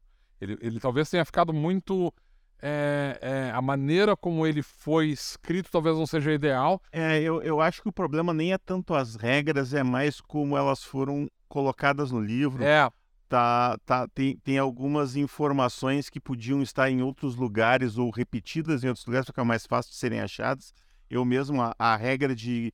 Eu nunca lembro quantas moedas ou quantos quanto de mana fica no final que tu multiplica. Eu nunca acho esse multiplicador porque ele não está onde eu acho que ele deveria estar. Tá, e eu procuro no lugar onde devia estar tá e não está lá. Uh, então é, é, é, é, aquele problema, faltou um pouquinho de organização ali. Eu É. acho que a regra em si não está complicada, ela está bem. é- é, até tipo, o Axad fez uma decupagem dessas, dessa regra, o passo a passo. Tu olha naquela decupagem, tu vê que é bem simples de entender, não tem, não tem muito, muito mistério, mas a maneira como está escrito é complicado. É, eu acho que a estruturação da maneira como ele foi explicado tá mal. ah, Faltavam tabelas, segundo o Axad, que faltou tabela. Tá, eu, eu até acho que faltam tabelas. ah, eu, eu, eu acho, é como eu disse, eu acho que ele tá mal organizado dentro do livro. Ele tá fácil, tá, tá difícil de entender. Ele também, ele também sofreu do fato de que a gente tinha que fazer aquilo conter em 80 páginas, né? É. E a gente acabou, tinha cortado umas coisas que a gente não queria cortar, e aí. ah, Não, ah, é- não é apertou só daqui, isso. dali. Tem algumas- não- Tem algumas partes do, do- da explicação que elas parecem fazer parte de um outro texto, porque tipo, não É, tem um subtítulo específico Ali, e ali foi cagada minha mesmo, que faltou um, um tab ali que eu não dei. É, ficou, mas juntou ele- um parágrafo o no outro. passo a passo da criação do item tinha que ter sido feito de uma maneira mais eficiente. Então, É. as regras, elas talvez sejam eficientes e talvez elas sejam difíceis de compreender porque elas estão mal explicadas, maus aí. Como, como o Luciano disse, teve uma questão de problema de, de espaço no livro, em primeiro lugar. Esse foi o primeiro, o- um problema inicial. O segundo problema foi o fato de que, tipo assim, essas regras elas foram criadas para esse livro ah, e elas meio que foram feitas na correria. Eu não vou, eu não vou colocar isso de outra maneira, eu não vou tentar passar pano para a nossa própria incompetência com relação a isso. Elas foram feitas meio que correndo. E apesar de eu achar que elas ah, ah, têm potencial para funcionar, como elas foram feitas sem o tempo ideal para a produção dessa- dessas regras, elas ficaram muito mal explicadas. Então, tipo, o Artífice tem esse problema. A minha sugestão quando um jogador quer jogar com Artífice é: não, não faz isso. É, tipo, é, deixa o Artífice para ser um PDM e, fazer isso por trás do, do, do jogo e tudo mais, porque o Artífice não tem benefícios suficientemente eficientes para ele valer a pena dentro do jogo para criar itens mágicos. Tipo, a mecânica é toda muito complicada, ela funciona para o mestre criar itens mágicos, ou talvez até para o jogador criar itens mágicos que ele vai comprar ao longo da campanha. Mas para criar itens mágicos de fato, ele não é tão ideal. E de fato, assim, ó, de novo, a gente criou essa, eh, o caminho especificamente para explicar da onde vem os itens mágicos. Então essa classe não é necess- esse caminho não é necessariamente ele não foi necessariamente criado para jogadores utilizarem eles ativamente como um caminho de aventureiro. Ele foi criado mais para ser um caminho de PDM, da mesma maneira como, por exemplo, lá o, o, o, ah, o Senescal foi criado mais como uma classe de PDM e menos como uma classe de personagem, apesar de tu poder pe- pegar ele e tal. No caso do, do, do Senescal, ele acabou se tornando ah, favorecido porque o pessoal gosta da classe e do que ela faz. No caso do Artífice, ele tem certos problemas que fazem com que ele seja mais frustrante de ser usado em jogo. Então a minha sugestão, sempre que o jogador pergunta se pode fazer um Artífice, é cara, tem certeza? Eu sugiro que não. porque mesmo que eu saiba que eu tenho um domínio sobre como é que funcionam as regras, eu, eu enfim, criei as regras e tal, escrevi elas todas, então eu realmente sei como é que se faz item mágico, eu sei que explicar isso como está dentro do livro não é ideal e o jogador pode se confundir, então o Artífice idealmente, dentro de uma campanha, ele funciona melhor como PDM do que como personagem, de jogador. A gente está planejando fazer um guia de itens mágicos com, com vários exemplos de itens mágicos já prontos para os jogadores. E nesse livro a gente vai incluir uma revisão do artífice e uma revisão das regras de item mágico de uma maneira mais clara e mais, mais é, essa decupagem que o Axad fez ali com o passo a passo, fazer isso de uma maneira mais clara, com as tabelinhas necessárias, tudo fica mais fácil de entender. Era isso que eu ia falar que eu tinha esquecido. É, e, e, tipo, é muito provável que quando a gente. Assim, ó, a gente tá trabalhando em outros materiais com relação a conjuradores, a gente tem o, guia de, o Grimório das Pequenas Magias. Lá tem algumas outras opções que a gente está testando com relação à produção de itens mágicos, especificamente de encantamentos, que talvez a gente coloque nesse material novo. E, e existe uma possibilidade de que a gente faça algo parecido com o que acontece com o alquimista, porque, tipo, uh, tu não precisa necessariamente ser do caminho alquimista para fazer poções. Tecnicamente, se tu tiver uh, o, o, antecedente apotecário, ou se tu tiver a, a, a habilidade sabedoria. Herbalista. Herbalista. É, herba... acho que é herbalista. Herbalismo. Herbalismo. Herbalismo. Tu pode fazer poções básicas. O... o que acontece com o caminho do alquimista é que tu te torna mais eficiente para fazer isso. Então é muito provável que quando a gente faça a revisão do, dos itens, uh, dessa criação de item mágico, a gente faça algo semelhante, do tipo, tu não precisa necessariamente ser um uh, artífice para criar item mágico. Mas se tu for um artífice, vai ser muito mais fácil criar item mágico. Vai ficar mais barato, vai ficar mais rápido, vai ser mais eficiente, tu vai ter mais opções. Então, é, é, a gente tem que estudar isso ainda. Não, isso não é uma promessa, é só, tipo assim, é, para falar sobre no, o que a gente está estudando fazer com o artífice, porque a gente sabe que ele está confuso nesse momento. Exatamente. Não é uma promessa, é mais uma intenção. Isso. E agora vamos para o Domador, nosso, nosso querido caçador de pokémons. Assim, é. Eu não tenho muito o que falar do Domador. É, então, o Domador, é, ele fazia. É, as habilidades que estão no Domador, na verdade, originalmente faziam parte do Druida. E quando a gente fez a revisão do Druida, para que ele fosse mais focado em conjuração, a gente acabou tirando o Domador do Druida e o Domador virou um, um caminho específico só dele que muito provavelmente, numa revisão, vai acontecer o caminho inverso. A gente vai pegar o domador e ele vai ser, ele vai voltar a ser absorvido pelo, pelo, pelo druida. Né? Em vez de ter a parte de, de se transformar que o druida tem em outros uh, cenários, o, o, druida do Might Blade ele vai continuar tendo essa, esse foco mais em ter companheiros animais e tudo mais. Então é possível que no futuro ele, ele volte a ser absorvido pelo druida. Mas a, a, a, ele, ele foi criado na verdade, para permitir que personagens de outras classes, e talvez por causa disso ele continue sendo caminho nas próximas versões e revisões do sistema, ele foi criado para permitir que personagens que não sejam patrulheiros e que não sejam druidas também pudessem ter companheiros animais. No fim das contas, pela minha experiência como mestre, pelo menos, em geral, quem seleciona o domador como caminho é o druida e o patrulheiro. então, meio que foi um tiro que saiu pela culatra, porque, tipo assim, era para ser. Era para permitir que outros, uh, uh, outras classes tivessem acesso a companheiros animais e para ter. Uh, e, e para tu ter, por exemplo, tipo assim, o guerreiro que é. o, o paladino que é focado em, em cavalaria, por exemplo, e ele tem o, o domador porque ele tem habilidades para lidar com, com doma, ou para fazer um guerreiro que é especializado em treinar animais de, de guerra. E, e, no fim das contas, tu tem habilidades nas próprias classes, exceto no caso guerreiro, nesse caso específico, mas as habilidades que estão dentro das próprias classes já são suficientes para te fazer um personagem desse tipo de modo eficiente.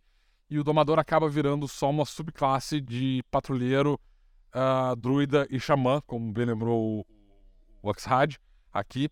Uh, e ele acaba derrotando o objetivo de ter criado o caminho especificamente, que era permitir que outros personagens tivessem acesso a, a, a, esse, a essas opções.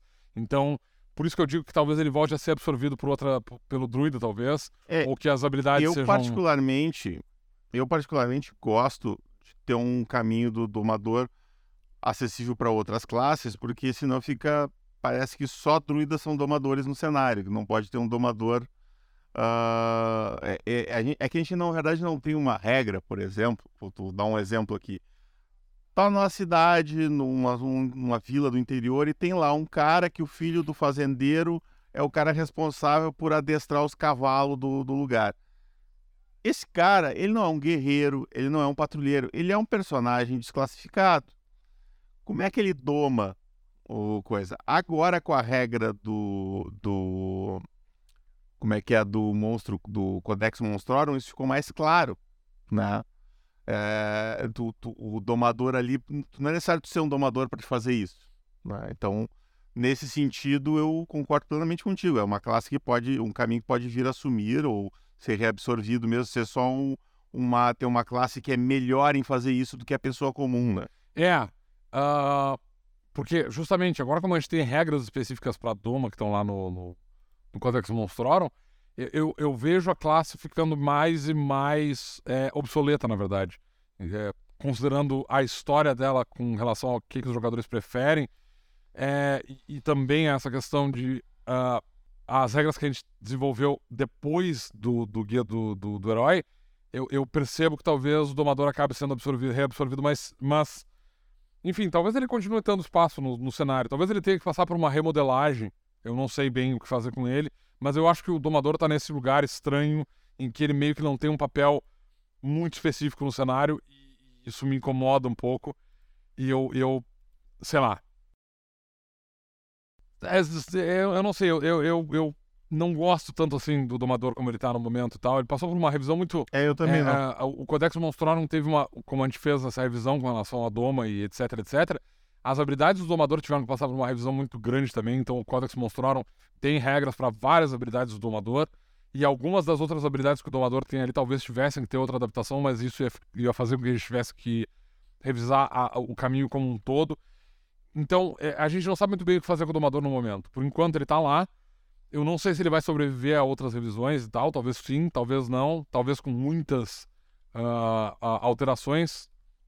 Enfim, não, não, não sabemos. Mas é. Eu, eu, eu, honestamente, assim, tipo, acho que tem caminhos mais interessantes de fazer com relação a animais, como por exemplo o Cavaleiro Grifão, que é um. O Grifão, que é um, um cara especializado em domar, treinar e, e, cavalgar, ou não sei como é que seria o termo de cavalgar uma criatura voadora, mas enfim, é, voejar em grifos, por exemplo, que é um caminho especificamente para quem. Montar. Hã? Montar. É, montar, enfim. Grifos, que é um, vai ser um caminho especificamente que uh, uh, lá. Ele deveria estar no Guia de Tebrim, mas não deu espaço para ele, então ele foi removido. É, eu acho que é, esses, que, uh, esses personagens mais especificamente voltados para um tipo de animal ou para uma categoria de animal, eu acho que é mais interessante do que ter um domador meio genérico. Então, é, essa talvez seja outra opção. Tipo, em vez de fazer o, o, o uma revisão do domador seja criar outras classes, outros caminhos que permitam assim do tipo, beleza, esse cara aqui, ele consegue domar aves, por exemplo, de uh, nível de ameaça mais alto. Ou esse outro cara aqui, tipo o grifão, ele consegue domar grifos, ele consegue domar aves de maneira mais eficiente, ele é um bom grifoeiro, ele é um bom falcoeiro. Uh, e aí tu pode ter alguma outra coisa do tipo, sei lá, o cara especializado, o redneck, que é um cara especializado em criar crocodilo. Então ele tem um, ele é capaz uhum. de criar, uh, uh, de, de, de uh, domar répteis de nível de, nível de ameaça mais alto. E a gente pode fazer coisas. Esse, é, esse aí é o pantaneiro. É, o pantaneiro, enfim. Então, talvez essa seja a próxima, seja a próxima, digamos assim, realidade do domador. Eu acredito que provavelmente o domador, como caminho, ele não deve uh, receber muito suporte no futuro. E eu acho que depois do, do Codex Monstrórum, muito provavelmente ele vai se tornar uma classe obsoleta, porque nos próximos livros, quando a gente for apresentando outras opções, ele provavelmente vai, vai, vai acabar se tornando menos interessante. É isso aí. E lembrando que, a, que o cara que monta em grifos, para ele fazer isso, ele precisa de um marca-texto, né? Porque ele vai grifar. Tu tá, tu tá, tu tá. Hoje tu tá empolgado com as piadas de tiozão Cruz Credo. Tô, tô, tô empolgado. Vou cortar todas na edição, porque é só, só pra te sofrer. Ah, ótimo. O próximo é o Ilusionista, um, um, caminho que eu também gosto muito, eu gosto muito de Ilusionista. É, é, eu, eu fiz inclusive uma revisão dele para Dragon Cave, que que acho que foi da onde depois a gente fundiu e fez o. Mago. O Mago? Era. o Mago? Era o Mago. Aí depois a gente desfez e fez o Ilusionista e depois. Já, já saiu, não saiu no, no Codex. Como é que era? O Mentalista. O Mentalista. Que, é, não sei se ele, ele não, não tá em forma de caminho em lugar nenhum ainda, né? Não, o mentalista não, não, não foi transformado em caminho ainda. Acho que não me lembro. Ele é um plano. É, mas o, o ilusionista ali, o nosso especialista em ilusões, né? Em fazer, fazer magias que afetam ah, os sentidos do personagem, né? Que criam coisas que na realidade não estão ali. né, que é- o ilusionista, ele basicamente trabalha com luz e som, né? Isso. Ele é o, é o cara do- do- dos efeitos especial do cenário. Inclusive, junto com os bardos, eles fazem shows muito interessantes. O que, que tu quer falar sobre o ilusionista especificamente, Fernando? É, o, o- o ilusionista, ele, é, ele, ele tem essa vibe, tipo, diferente de ilusões em outros cenários em que às vezes ilusões são efeitos mentais, que tu, tipo, tu controla a mente do cara pra criar uma ilusão para aquele alvo. O ilusionista do Might Blade, ele é o cara que consegue manipular luz e sombras e sons, e, enfim, outras características ambientais para criar ah, ilusões que, entre aspas, são reais. Então, tipo assim, quando tu cria uma ilusão, tu não tá criando essa ilusão na mente do, do alvo, tu tá criando essa ilusão como uma espécie de holograma. Ele existe, ele tá ali e ele vai ser percebido por qualquer pessoa que passa naquela região. Então, tipo, nosso ilusionista, tu não pode, é, como, como acontece, é, é uma coisa que eu, eu vou mencionar de novo D&D, já fiz isso três vezes, então eu tô extremamente desagradado com isso, mas, tipo, no D&D existem regras pra te desacreditar ilusões. E o pessoal reclama muito que tu não tem isso no Might Blade. que A gente não tem uma regra pra, tipo assim, tá, mas como é que o meu personagem deixa de ver ilusão? Ele não deixa. A ilusão sempre vai estar lá. Se eu fizer uma ilusão, por exemplo, de uma parede, pra te conseguir ver através dessa parede, tu vai ter que literalmente atravessar a ilusão. Ela não apresenta nenhum tipo de barreira física, então tu pode atravessar ela, mas ela, é, é, é, ela vai continuar lá. Não é porque tu atravessou essa parede que a ilusão deixou de funcionar pra ti. A menos que o ilusionista tenha decidido que essa ilusão não, existe mais à medida que tu ah, toca nela, enfim. Então, tipo, a ilusão do Might Blade é bem diferente do, do da, da ilusão ah, dessa ilusão mental. Essa ilusão mental, na verdade, ela vai vir justamente na forma do mentalista, eventualmente, que é esse cara que cria truques para enganar a mente de um alvo. Ah, o mentalista vai ter esse foco. O ilusionista é esse cara que cria ah, hologramas. Ele, ele, ele faz uma dobra de luz, digamos assim e tal. Ele, é, ele É, molda a ele, luz. faz- ele molda a luz, molda sons, e aí a partir disso ele decupa essas. Faltou ilusão, ilusão olfativa, hein? No caminho. É, eu não sei se tem alguma coisa que faça ilusões olfativas. Não, eu, Não, não tem, não tem, não tem é, nada é que eu faça, tenho a impressão de que a gente não colocou, porque tu tem algumas, al- alguns, algumas classes que recebem bônus para olfato, e isso causa um problema no, cenário. Porque, tipo assim, se eu sou um humano criando uma, uma, uma ilusão olfativa, isso engana os sentidos de um, ah, sei lá, de um Tylox que tem sentidos aguçados, porque esse cara tem uma, um conhecimento sobre, sobre cheiros muito eu, mais. eu, eu acho que isso é, mais, é, é, é a mesma coisa com relação à, à ilusão visual. O cara vai poder fazer um teste de inteligência para ver se aquilo é uma ilusão É, ou a não. gente, a gente poderia ter feito isso, mas Hum. realmente. E aí o cara vai ter um dado extra. É. quando, ele vai, quando ele for fazer o teste. Fa- Faltou uma ilusão olfativa. que A gente tem a ilusão sonora, né, uma habilidade técnica que permite que tu acrescente o sentido do som nas tuas ilusões. Faltou uma para o sentido do olfato. Porque fazer aquele cheirinho de comida pronta para atrair o cara para algum lugar é um truque interessante. Mas, cara, sério, pega ilusão sonora ali e faz, troca três palavras, tu tem o, o efeito pro, pro É, eu diria, inclusive, que tu pode pegar. ah, eu não sei se. ah, ah, eu, eu acho que, na verdade, tu pode, inclusive, pegar a própria ilusão sonora e dizer a ilusão sonora, pra gente não ter que ter uma habilidade especificamente para isso. Eu acho que a ilusão sonora poderia ter um outro. Podia ter um nome alterado pra ser, sei lá, ilusão. É, enga- Ilusão é, sinestésica. alguma coisa assim e tal, e tu poder confundir outros sentidos. Ah, eu até, eu até, porque eu, eu particularmente acho que, claro, isso depende muito do jogador, sempre depende do jogador, mas eu acho ilusões na mão de uma pessoa criativa é uma ferramenta extremamente poderosa. Por isso que ter, ter afetar um segundo, mais um sentido, eu acho que até vale uma, ah, uma habilidade, mas talvez seja é, é uma coisa que a gente pode ver no, no, no futuro. É, Eu tenho a impressão de que talvez tenha uma, uma, uma magia menor no Grimório das Pequenas Magias que lida com essa questão. Ah, talvez tenha. Talvez Mas assim, tenha. o, o, ilusionista, ele foi criado. Eu, ele foi criado. No- no- eu, eu, eu vejo no Grimório das Pequenas Magias tendo uma magia cheirinho de pão recém-feito. é, a, a ilusão do padeiro. É, que é para atrair, atrair os caras pra padaria que o cara tá. para atingir mai- maiores distâncias. Ah, o, o ilusionista, ele foi criado originalmente, como o Luciano disse, como um caminho na segunda edição. E eventualmente a gente colocou ele dentro de uma classe quando a gente fez a versão 2.75, que era o mago. Só que o mago ele meio que fazia tudo, ele era muito overpower, porque ele tipo, ele fazia ilusões, ele mexia, ele alterava a mente, ele tinha várias magias que faziam a- a- a efeitos elementais, ele tinha várias magias de movimento, ele basicamente fazia com que todos os outros conjuradores do cenário ficassem obsoletos. Ele só não curava. Era a única coisa que ele não fazia. E aí, por causa disso, ele foi descontinuado, porque ele era overpower demais, e as partes dele foram transformadas em outros caminhos. Um desses caminhos foi o ilusionista. Ah, o Argentio também é uma parte do, do, do, do mago. Ah, e ainda tem o mentalista.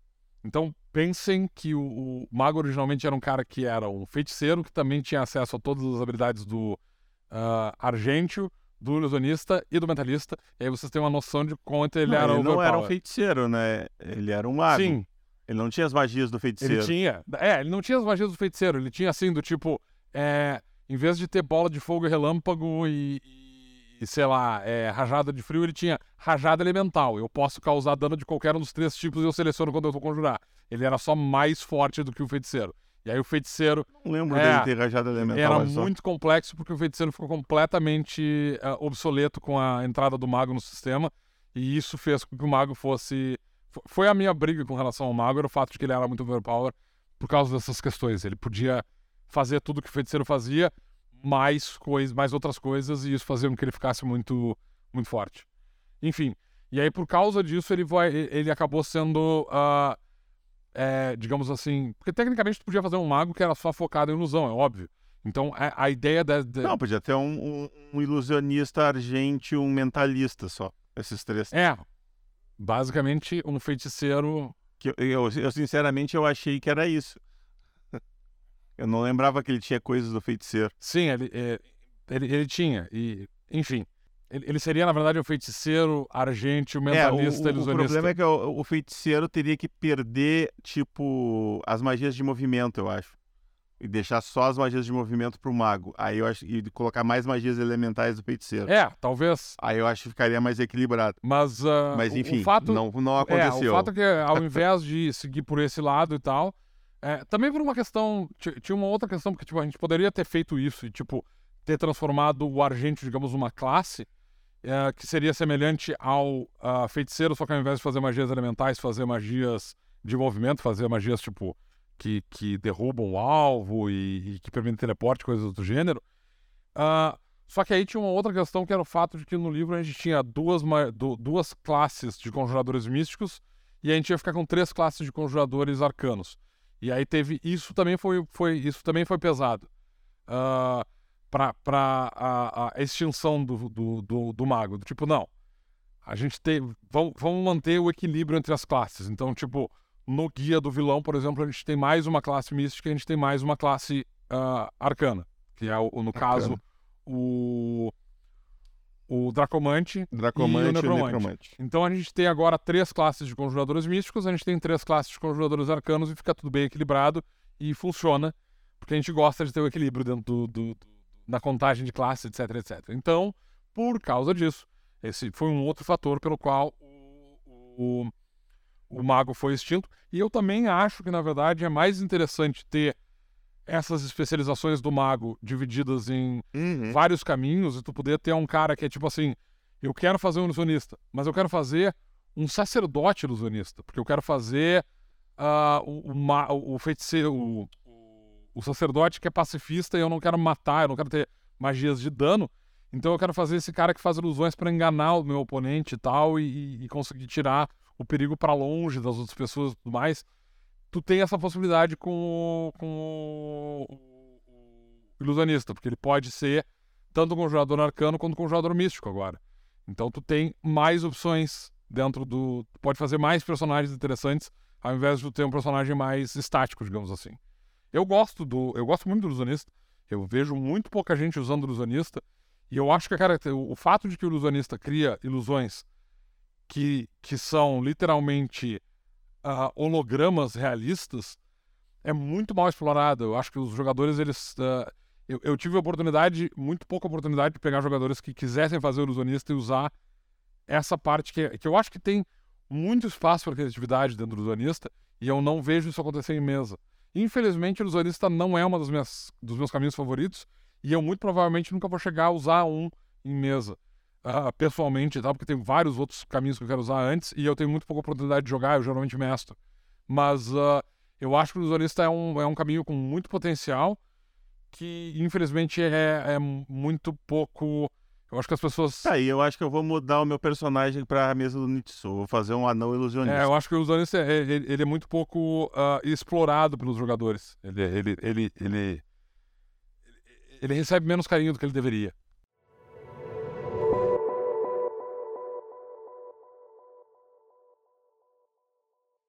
Então vamos agora para o invocador, o cara que deixa os bichos tudo brabo, ele invoca todo mundo. Ah, as piadas não param, que delícia.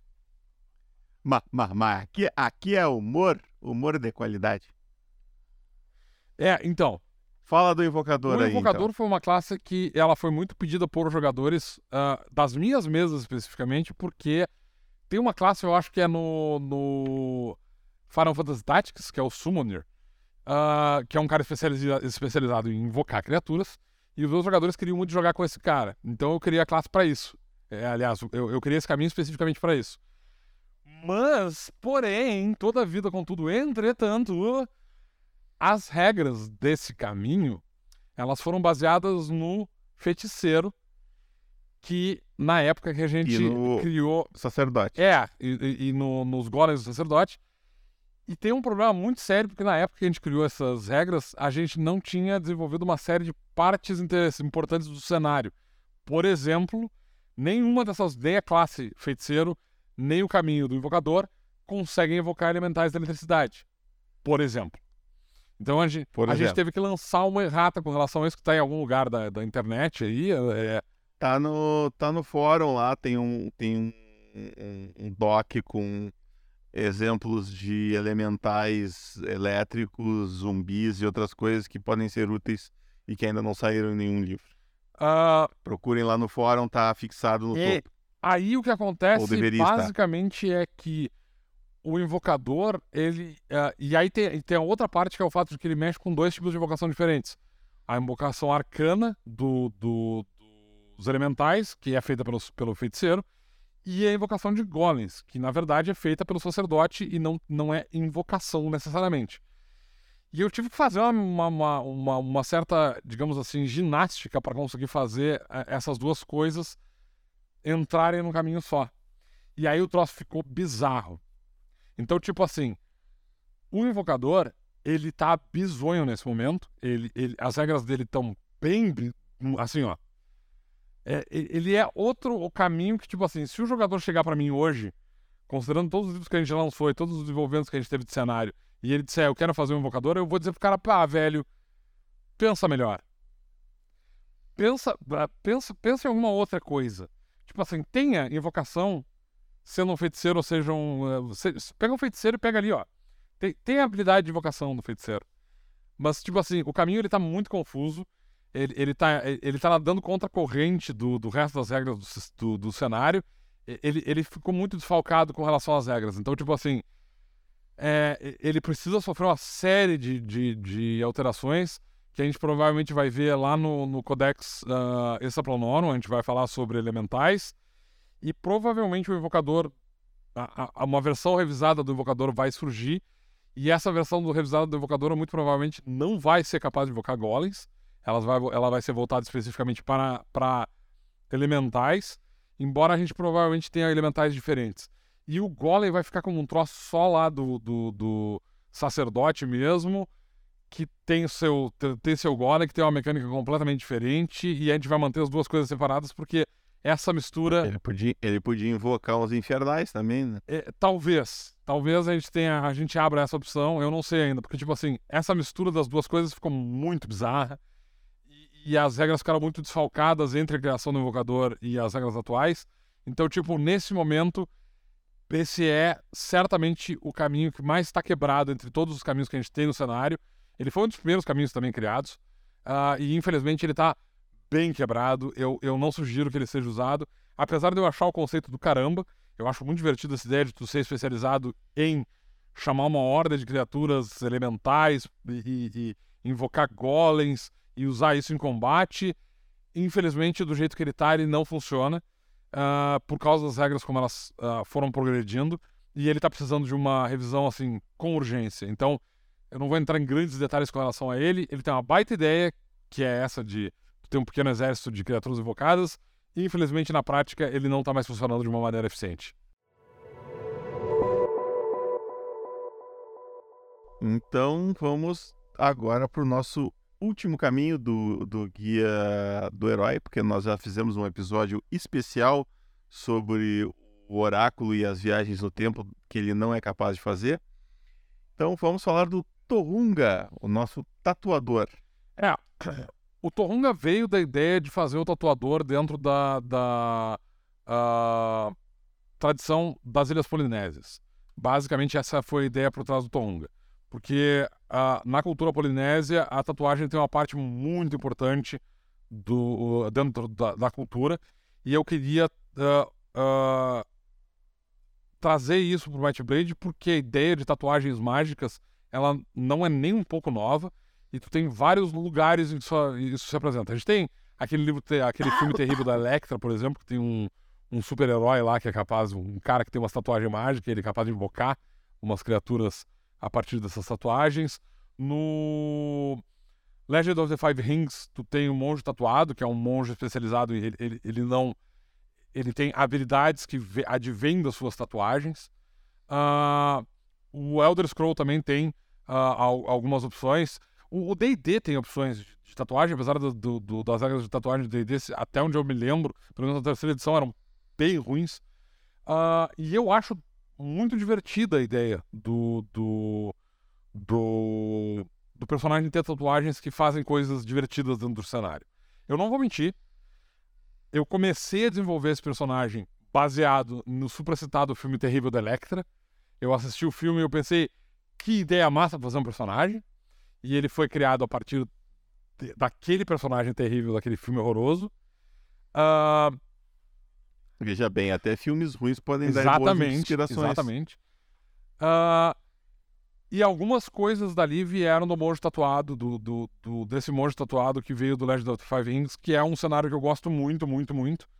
Então, uh, e, esses dois lugares foram a, a, principal inspiração pro, pro, pro Torunga, né? Então, como uh, eu, eu tive essa ideia de personagem e aí eu, eu, eu já tinha pesquisado sobre tatuagem dentro da, da, da cultura polinésia uh, e, e, e, já tinha colocado isso dentro do, do que a gente tinha falado uh, na parte de, de artesanato dentro do Guia do Herói, já, a tatuagem já estava presente lá, porque eu queria que fosse importante para pelo menos alguma cultura. e aí a gente é, para alguma cultura que refletisse a cultura polinésia, porque eu queria que fosse refletido em alguma raça específica. Isso ainda não aconteceu, porque isso vai ser uh, parte da cultura uh, dos astérios Parpani, especificamente. Então, quando a gente for ver o astério Parpani, quando a gente for falar de Parban, a gente vai ter esse reflexo da cultura do, do, do Polinésia, vai estar tá dentro desses personagens, né, de, dessa, desse grupo dessa raça. Os Astérios Parbani vão ter essa influência do, do, das Ilhas Polinésias, desses guerreiros havaianos e tudo mais. E aí, dentro da cultura deles, a parte de tatuagens é muito importante. Inclusive, a ilustração do, do, do dentro do Guia do Herói é um, um astério.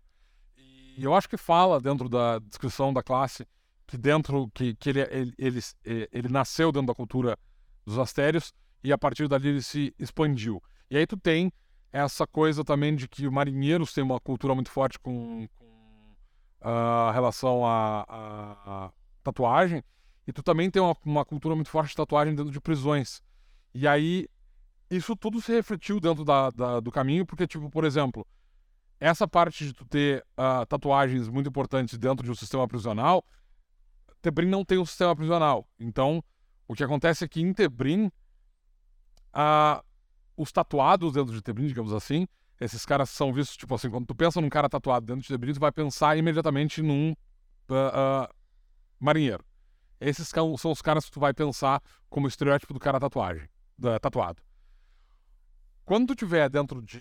de... Então, o, o, que acontece é que, tipo, dentro de Tebrim não existe nenhum tipo de preconceito com relação a gente tatuado. Tá? Tipo assim, ele é só mais uma maneira de tu identificar um grupo específico. E menos uma, uma maneira de tu ter algum tipo de. Enfim, preconceito contra um, contra um grupo. Em Arcânia, por outro lado, existe um sistema prisional na forma de escravidão. E os escravos costumam ser tatuados. Então lá tem uma outra cultura com relação a isso.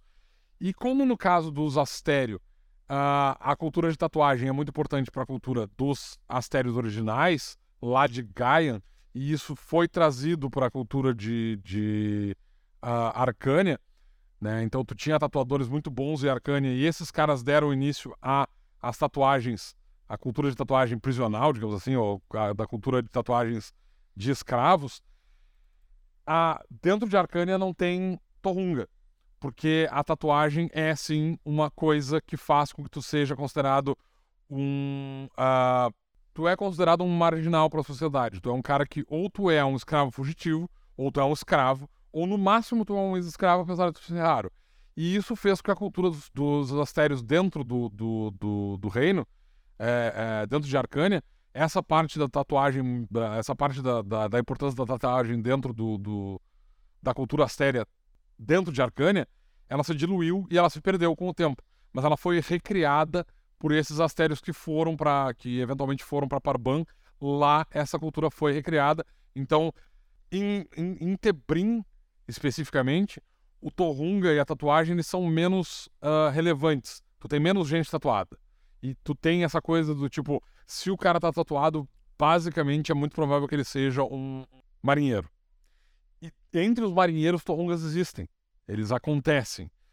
Uh, vindos dessa cultura dos astérios. Agora, em Parban, essa cultura de tatuagem uh, ritual, ela, ela, ainda é presente e ela é muito importante. Então lá a gente vai ter uma cultura mais uh, que vai ter mais importância com relação a essa cultura de, de, de e tatuagem. tem os, os faunos, né, que também tem uma questão com tatuagem. Não, os faunos né? não têm tatuagem. Os faunos, eles têm pintura corporal. Ah, não, é, deles é pintura é. corporal. Mas é interessante, dá pra fazer uma analogia aí. É, o... Um fauno torrunga seria uma, uma... Em teoria, tu pode uma ter... Uma combinação interessante. Uh, tu pode ter faunos... É, eventualmente, a gente, eu quero falar sobre isso, eu quero, eu, eu quero explorar melhor a cultura dos faunos, porque eu acho que a gente tem que ter... É, é, tem que falar sobre essa essa conversa cultural que tem entre os faunos e os astérios, essa parte da, da, da, da tatuagem, porque eu acho que para os faunos que tem essa tradição de pintura corporal, é muito provável que a ideia de tatuagem para eles seja interessante também para a cultura deles como um todo. Sim, com certeza. Mas o Tonga não existia quando a gente criou, quando a gente escreveu o guia básico, então infelizmente isso não se refletiu no, no, na raça.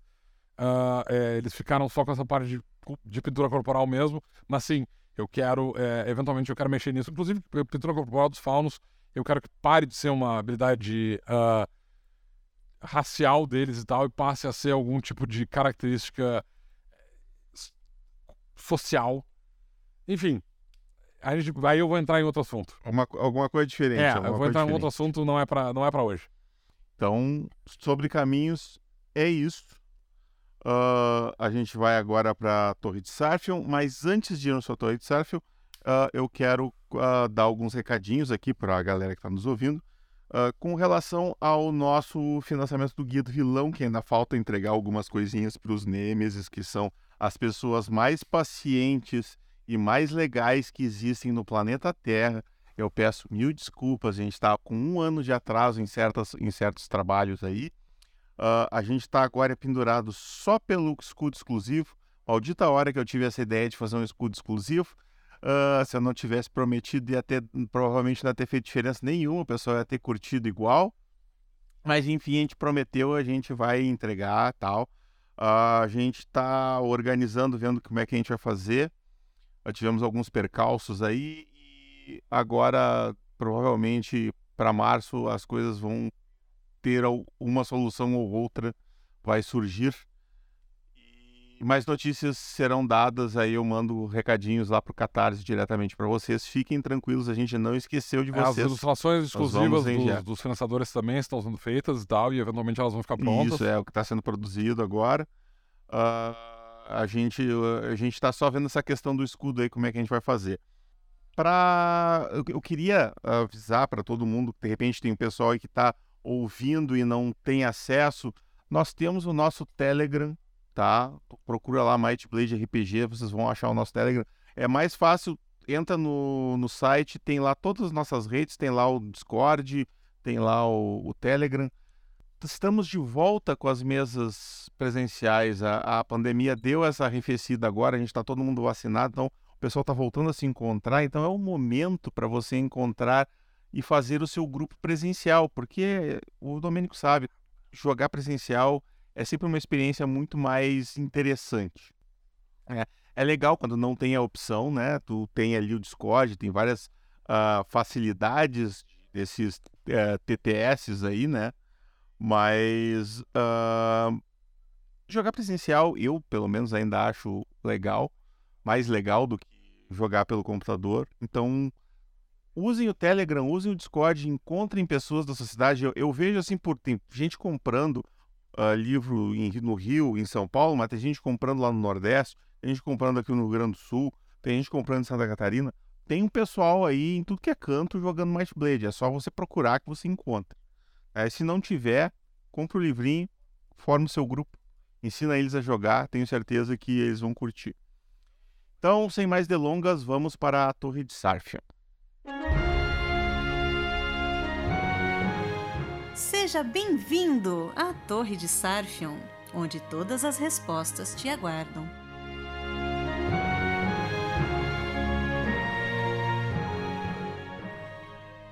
Vamos começar aqui com o Claude Queijo, que mandou pelo Telegram.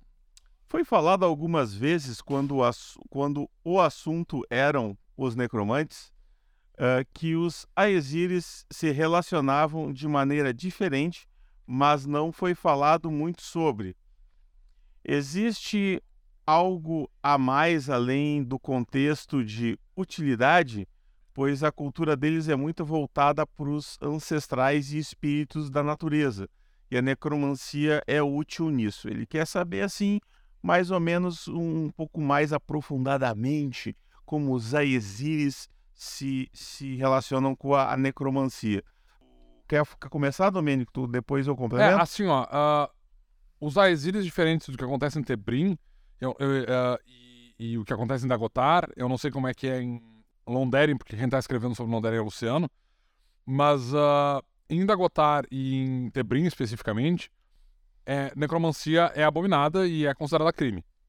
Em Icehelm, não é não é exatamente comum ter necromantes lá, mas existe toda uma, uma cultura com relação aos ancestrais e tal. Então, gente que fala. É, é mais comum que haja xamãs que vão falar com os ancestrais dentro do, da cultura de, de Icehelm, mas para eles, necromancia não é visto necessariamente como uma coisa, como um crime. Né? Uh, e de fato existem algumas tumbas, alguns lugares que são protegidos por mortos-vivos lá e tal, e em geral elas são evitadas, mas porque os Aesiris veem isso como uma região sagrada que não deve ser conspurcada. Uh... É, eu, eu, eu, só, eu, preciso fazer uma correçãozinha aqui. A, a, Aesiris não enterram pessoas, eles queimam. É, sim. Em geral, a Aesiris fazem uh, cremação. Então, se tem, uh, vamos dizer assim, um lugar que tem corpos de pessoas enterradas, ou não foi os Aesiris que botaram lá, ou é algum campo de batalha onde a não, morreram? Tu tá deixando de considerar e, que existem situações ambientais que fazem com que as pessoas morram e elas... Sim, sim, exatamente. É uma, é uma circunstância que não, não foi de propósito, é. né? Não foi de propósito. E, e graças a isso, na verdade, uh, entre os Aesiris, necromancia não vai ser, tipo, levantar mortos especificamente, não vai ser muito comum, porque tu não vai ter muita coisa para levantar. Pelo menos nada Exato. muito humanoide. Então a maior parte dos necromantes lá vão se focar em criaturas, em animais. Porque isso tem pra caramba. Porque criatura morre de frio com certa frequência, tem muito predador. Então, por causa disso, e pelo fato também de que a, a cultura dos Aesiris é mais baseada na questão, é mais centrada em xamanismo e, e em falar com os espíritos animais, e menos focada em ah, ah, sacerdotes, em ah, devas, né? Eles não têm igrejas como, a gente, como acontece nos outros reinos. Isso significa que, tipo, para eles, a, a, a ideia, por exemplo, de Hadorn, que tem essa coisa de defender, de, de achar que necromancia é, é, é antinatural, essa cultura para eles não é muito forte. Então isso faz com que entre eles necromantes sejam mais comuns do que em Tebrim. Eles não são comuns de modo algum, ah, justamente porque, tipo assim, tem, tem outras formas de, de, de conjuração lá que são mais comuns, mas os, os necromantes lá não sofrem de preconceito como acontece em Tebrim e em outros reinos. Então, basicamente é isso que, que a gente quis. Quando, quando a gente falou sobre os Aesiris, foi sobre isso que a gente falou. Tipo, não existe um preconceito intrínseco em tu ser um necromante dentro de terras Aesiris, como acontece em outros lugares. Isso não quer dizer que eles sejam extremamente comuns. Não é o caso. É, é, é só que, tipo, tu não vai ser mal visto imediatamente pela, ah, pela cultura Aesir, pelo fato de ser necromante. Claro que se tu... É mais por, eu diria mais por uma falta de contato com esse elemento do que por achar que isso não é ruim necessariamente. né? Então, é o, É mais por desconhecimento de É, causa. é o que eu ia dizer, tipo É- assim, a maneira como tu usa a necromancia ainda pode causar problemas, porque, tipo, como eu falei, é muito mais comum. Eu, eu ia, eu ia justamente dar um exemplo aqui. Se o cara, se o cara tá lá, tem um grupo de Aesiris, vamos lá, uns oito Aesiris lá, eles são amigos, sei lá, tem dois irmãos, tem um tio, tem um grupo que se conhece, os amigos, e eles fazem amizade com um magrão lá. Aí esse grupo vai lá e enfrenta um- algum desafio lá, e três, quatro deles morrem durante o combate, e o amigo deles, que é um necromante, que eles não sabiam o que era isso, pega e levanta esses caras pra lutar ao lado dele eles vão olhar pra esse cara e dizer que merda é essa que tu tá fazendo com o meu irmão? É esse o ponto. E vão cagar ele a A pau. ideia, no a mínimo. ideia de tu levantar ah, cadáveres de, de pessoas, ela sempre vai ser mal vista, não importa a cultura, porque tu tá basicamente fazendo que tu te com, com- É, a não ser que seja uma cultura especificamente que não veja isso É, com, com beleza. olhos. Mas isso ainda não existe dentro de, do, do cenário É, de Dracon. na- nenhuma delas, não existe uma cultura assim no... no cenário. Talvez as nagas. Mas ah, o que acontece, basicamente. Não, os Nagas certamente acham isso um problema muito sério. Ah, o que acontece, então, é que, tipo assim. Se o cara for um necromante focado em levantar, por exemplo, ossada de mamute, de, de ah, lobo, de bicho, de predador, pra usar isso como animal de. como ah, esqueleto de guerra e esse tipo de coisa, não é um problema.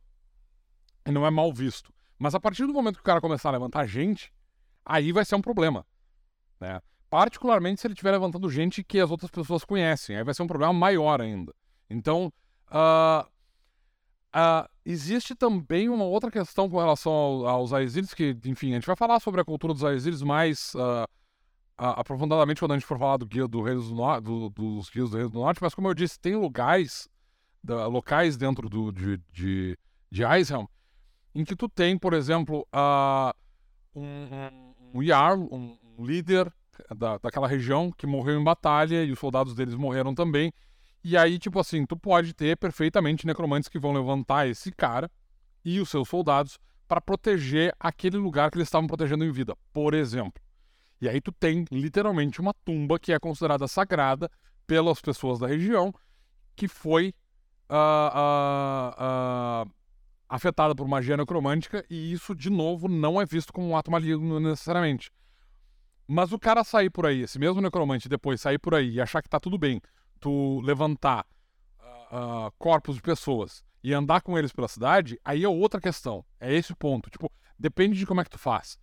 Ah, Como eu falei, é, isso vai ficar mais claro quando a gente falar sobre a cultura exília e tudo mais, quando a gente falar no Guia do Norte. Mas o, o ponto principal basicamente é esse. Tipo, o necromante lá, ele não sofre preconceito imediatamente. Então a ideia de tu ter ah, de tu levantar carcaças de animais não é um problema, via de regra não é visto, não é mal visto pelos, uh, pelos Aesiris em geral, mas tu invocar uh, espectros e que, enfim, são espíritos de, de, de pessoas mortas, ou levantar uh, corpos de criaturas inteligentes, de, de, de outros Aesiris, enfim, outras raças, isso ainda é visto como um ato maligno.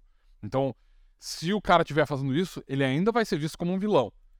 Necromancia não é necessariamente maligna, porém os atos do personagem podem fazer com que ele seja mal visto pela sociedade. Uh, agora vamos para uma pergunta da Leona. Já foi questionado como homossexuais são tratados no cenário e como seriam tratadas pessoas transexuais, considerando a informação de que em períodos antes de Cristo isso era visto normalmente e foi apagado por muitos historiadores? Olha, é, eu nem estou preocupado com a questão de historiadores e coisas que foram modificadas e tal.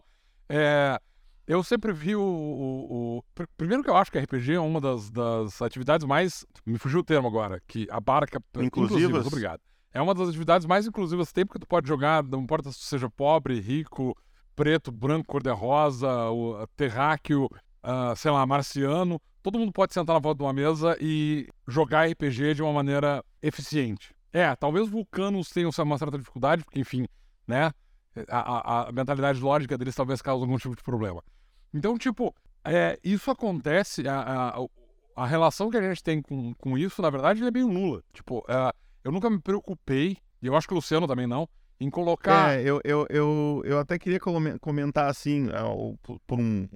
concluir, concluir. concluir. É, eu nunca me preocupei em colocar nada sobre isso no livro especificamente, dizendo, falando literalmente sobre essa questão, porque eu espero que, na verdade, o livro já deixe absolutamente claro que, tipo assim, a, a, o teu gênero e o, o, teu sexo, eles não fazem a menor diferença para as decisões que tu vai tomar como indivíduo dentro do cenário, com algumas situações estupidamente uh, uh, específicas que tem a ver especificamente com os astérios e as naga, que existem no cenário especificamente para fazer uma crítica com relação a esse assunto para o resto das pessoas, uh, como a gente tem essa questão do tipo assim, a gente tem várias raças, essas raças não produzem prole entre si, a sociedade como um todo não tem problemas em, em pessoas de raças diferentes adotarem filhos de raças diferentes, porque tipo assim, eu sou um Aesir, eu caso com um Tylox. A gente não pode ter filho, uh, mas a gente quer formar uma família. Então a gente adota, sei lá, um elfo. Elfo vai ser difícil, mas sei lá, a gente adota um humano isso não é visto de maneira nenhuma como uma coisa alienígena no cenário de, de, de, uh, de especificamente. Isso, claro, vai mudar de cultura para cultura. Mas isso acaba se refletindo no fato de tipo assim, isso considerado, se eu sou um Aesir e eu sou casado com o Tylox, e nós somos ambos uh, machos da espécie, e a gente resolve adotar uma criança, absolutamente ninguém vai bater o olho com relação a isso. Vai ser tão natural como se eu fosse um Aesir fêmea e um Tylox macho ou vice-versa e tal. Não faz nenhuma diferença para pro, pro, pro, pro cenário. Uh, qual é a tua, a, a tua uh, opção, na verdade? Porque, tipo assim, dentro do cenário, de para mim, pelo menos, isso pode ser considerado como uma opção. Tipo assim, eu quero uh, experimentar Tipo, mesmo que eu não seja um homossexual, eu quero experimentar uh, uh, lidar com pessoas do mesmo sexo e tal, só por uma questão de experiência. A sociedade não vai dar a menor bola para isso e não tem. A... Porque, de novo, como a gente tem essa questão de, tipo, raças diferentes não produzem prole, a gente tem gente que se relaciona entre si sem nenhum tipo de problema, sabendo que não tem nenhum tipo de questão relacionada à sua raça específica.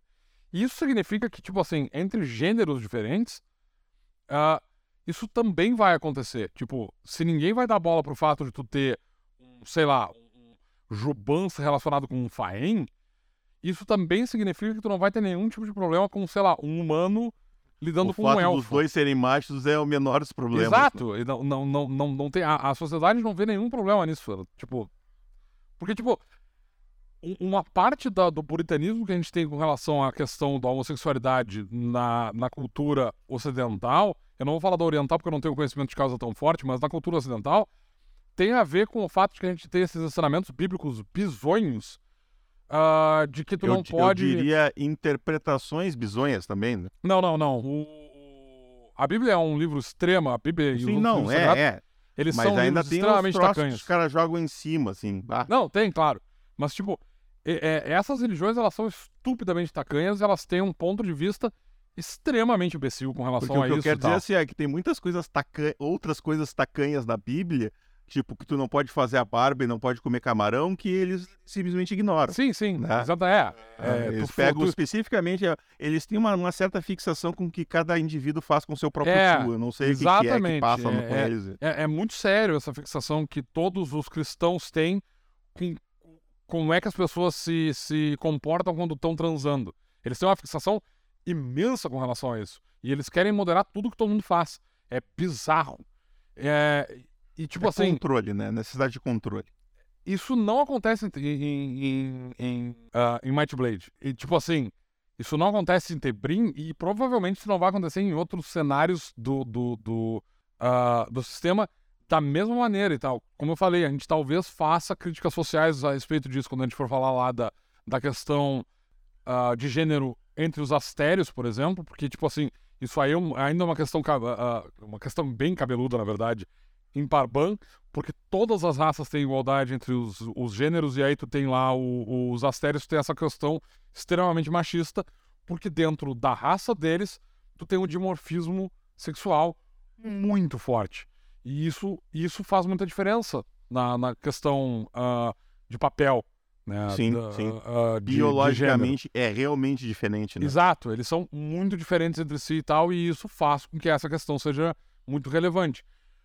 E a gente certamente vai falar sobre isso lá, de como isso, dentro da cultura dos astérios, é mal visto pelo resto da sociedade como um todo, porque apesar de haver esse desmorfismo e a maior parte das pessoas entenderem que há, sim, ah, uma, um- uma certa questão é, é, biológica que tem que ser considerada aí, ainda assim, essa ideia de preconceito dentro da raça é vista de uma maneira extremamente tacanha. Tipo, por quê? A gente não tem problema com absolutamente nada. Por que caralhos vocês ficam fixados nessa questão de que, tipo, mulheres e homens têm que ter papéis diferentes? As mulheres são mais fracas do que homens? Beleza. Deixa elas ah, escolher quais vão ser os papéis dela na sociedade, dependendo das capacidades físicas que elas têm, independente de isso ser ligado específico a, a- necessariamente ao gênero. Sim. Enfim, a gente vai ter uma discussão sobre o assunto quando a gente for falar de Parban, porque para em Parban especificamente e em Arcânia também, relacionada a essas duas ah, culturas, porque os astérios estão ah, ah, são uma parte muito importante dessas duas culturas. A gente certamente vai falar dessa questão voltada para os astérios, mas em geral, em relação às outras raças, a gente nunca vai tocar no assunto porque tipo assim, é isso aí, cara. Ninguém tem preconceito no cenário. Então, tipo, Pra que que a gente vai falar no cenário sobre o fato de que existe preconceito ou que não existe preconceito quando não existe? Tipo, é aí é- que entra o, o que eu quero falar, vou aproveitar a tua deixa. Eu quero falar, eu vou falar três coisas eh, especificamente. Para mim e para o Domênico, esse assunto meio que não faz. A, a gente não tem essa, muito essa questão, né? Ah, e isso, por, por, por causa disso, a gente acaba esquecendo de tocar nesse assunto. Mas aí eu discordo do Domênico, porque existe uma questão hoje em dia que é, eu sempre falo assim, se a gente não falar sobre isso, se a gente deixar ah, subentendido, quem não tem esse pensamento não vai subentender isso. Então, se a gente eh, quiser que se um, um cara que é machista, ele vai pegar o Might Blade, ele vai ler e ah, não tem nada que diga que o cenário não é machista. Então, quando eu mestrar, vai ser.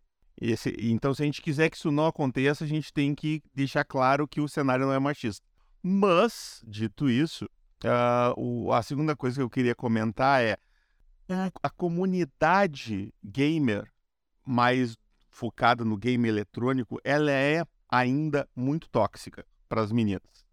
Eu sei disso, que eu tenho muitas amigas que jogam RPG e elas sofrem pra caralho com isso. Ah, dentro do RPG, dessa experiência que eu tenho com as pessoas que eu conheço e tal, isso eu vejo que é um pouco menor, não é tão ah, tóxico assim, mas ainda existe um certo machismo dentro do RPG porque existe uma grande maioria de homens jogando RPG e poucas meninas jogando RPG ainda. Eu vejo pelo nosso próprio nosso grupo do Telegram que se tiver cinco meninas lá é muito. Nessa questão, o que a gente, o que eu quero muito, que eu tento, tento falar muito é, meninas, peguem o Might Blade, ele é de graça, tá lá. Não esperem o namorado, o primo, o amigo chamar vocês para jogar. Chamem as amigas e joguem. Vocês têm total capacidade para fazer isso, né? Não tem nenhuma dificuldade, vai lá e joguem e façam um grupo só de meninas e deixe os meninos de fora, os meninos chatos de fora sem jogar também, porque, né, se eles não querem vocês jogando com eles, eles estão saindo perdendo. A gente precisa que ter mais de mais mestras, né, para que tenha essa diversidade aumentada, né? E a terceira coisa que eu ia falar eu não lembro, então vamos para a próxima pergunta. É, assim, ó, é, eu, eu, eu, eu, gostaria de fazer um levantamento, uma, uma, uma, outra questão com relação a isso, tá? Que é relevante. É o fato de, tipo assim, eu, é, eu acho que é importante lembrar também que RPG é uma atividade de escapismo. Sim, eu jogo RPG para poder escapar das mazelas do mundo. E eu escrevo RPG para que outras pessoas possam fazer isso também. Uhum. Por causa disso, eu não quero fazer palanquismo político dentro do Might Blade. Eu não quero fazer o que eu vejo editoras fazendo e que me incomoda, porque, tipo assim, eu tô lendo um cenário de fantasia. Eu não quero ter que abrir esse livro e tal e encontrar lá uma porra de uma página dizendo: olha, dentro desse livro, apesar de a gente chamar o livro de livro do mestre, dentro desse livro a gente vai falar sempre da mestra do jogo e das jogadoras no feminino. Por que tu não botou isso na capa? Começa por aí. Mas, tipo assim, por que que tu vai usar errado a língua portuguesa para fazer plataforma política dentro do teu livro? Para espantar o machista que tá jogando. Bom, tu não tá fazendo, tu não tá fazendo isso. Tu tá espantando o machista, tu também tá espantando o cara que tá jogando RPG só pelo escapismo.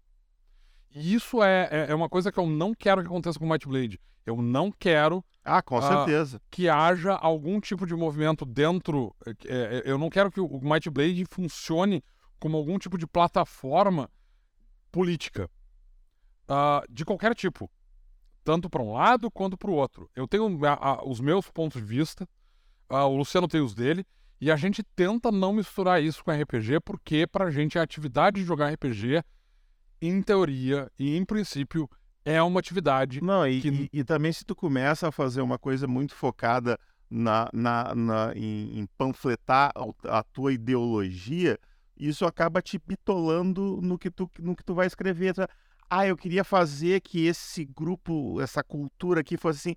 Ah, não, mas isso vai ser muito fascista, muito comunista. Aí eu não, ele não vai concordar com a minha ideologia, eu não faço. Te, te limita, te limita. Então eu acho que não é a questão. O que eu estava querendo dizer é que às vezes a gente, a gente pode ser mais inclusivo de outras maneiras. As, como tu mesmo falou, chegar e abordar o assunto quando o assunto faz sentido ser abordado. Não, Mas. E assim, é, a é... gente. Eu acho, pelo menos, que, tipo, dentro do cenário nacional, e eu diria, inclusive, que dentro do cenário como um todo, apesar de a gente ter esses livros de RPG, como eu falei, que são extremamente hipócritas, porque eles colocam na capa Guia do Mestre, uh, livro do jogador, e aí dentro eles colocam meia página lá dizendo, ah, e dentro desse livro todo mundo aqui é jogadora e mestra, e a gente vai lidar assim. E aí quando chega no estereótipo de personagem, é o guerreiro, é o caçador. Então, tipo assim, o texto vai, de, vai em desacordo. Eu, eu tô falando mal especificamente de um RPG que eu não consegui terminar de ler, uh, que é o Savage Worlds, que eu achei a tradução extremamente imbecil por causa de, dessa questão. Porque é tipo assim, tu pega o livro do jogador e aí tu abre o livro do jogador e diz assim, como é que a mestra deve levar o jogo? Como é que as jogadoras devem criar uh, seus personagens? E aí, tipo, tu fica assim, isso é usar o português errado em primeiro lugar. Em segundo lugar, a capa do teu livro diz livro do mestre. Por que, que tu tá fazendo essa panfletagem na parte de dentro? Tu quer fazer o troço? Faz direito, não seja hipócrita. Escreve na capa do teu livro livro da mestra, livro da jogadora. Porque o que tu tá fazendo basicamente é tu tá vendendo um produto e aí quando o cara vai abrir ele comprou uma coisa diferente. Tenho, eu, tenho, eu tive esse mesmo problema, por exemplo, com relação ao, ao e-mail. Mas enfim. Uh, e em segundo lugar, se tu vai fazer isso dentro do livro, faz isso direito. Não coloca dentro do livro que, tipo assim, a tua jogadora vai fazer um personagem que é um guerreiro. Não! Se tu vai fazer isso, faz direito. Diz assim, tipo, o estereótipo da personagem é ser uma guerreira. Fa faz direito. Ou então, tu pode aprender um pouco e fazer como a gente faz no Might Blade.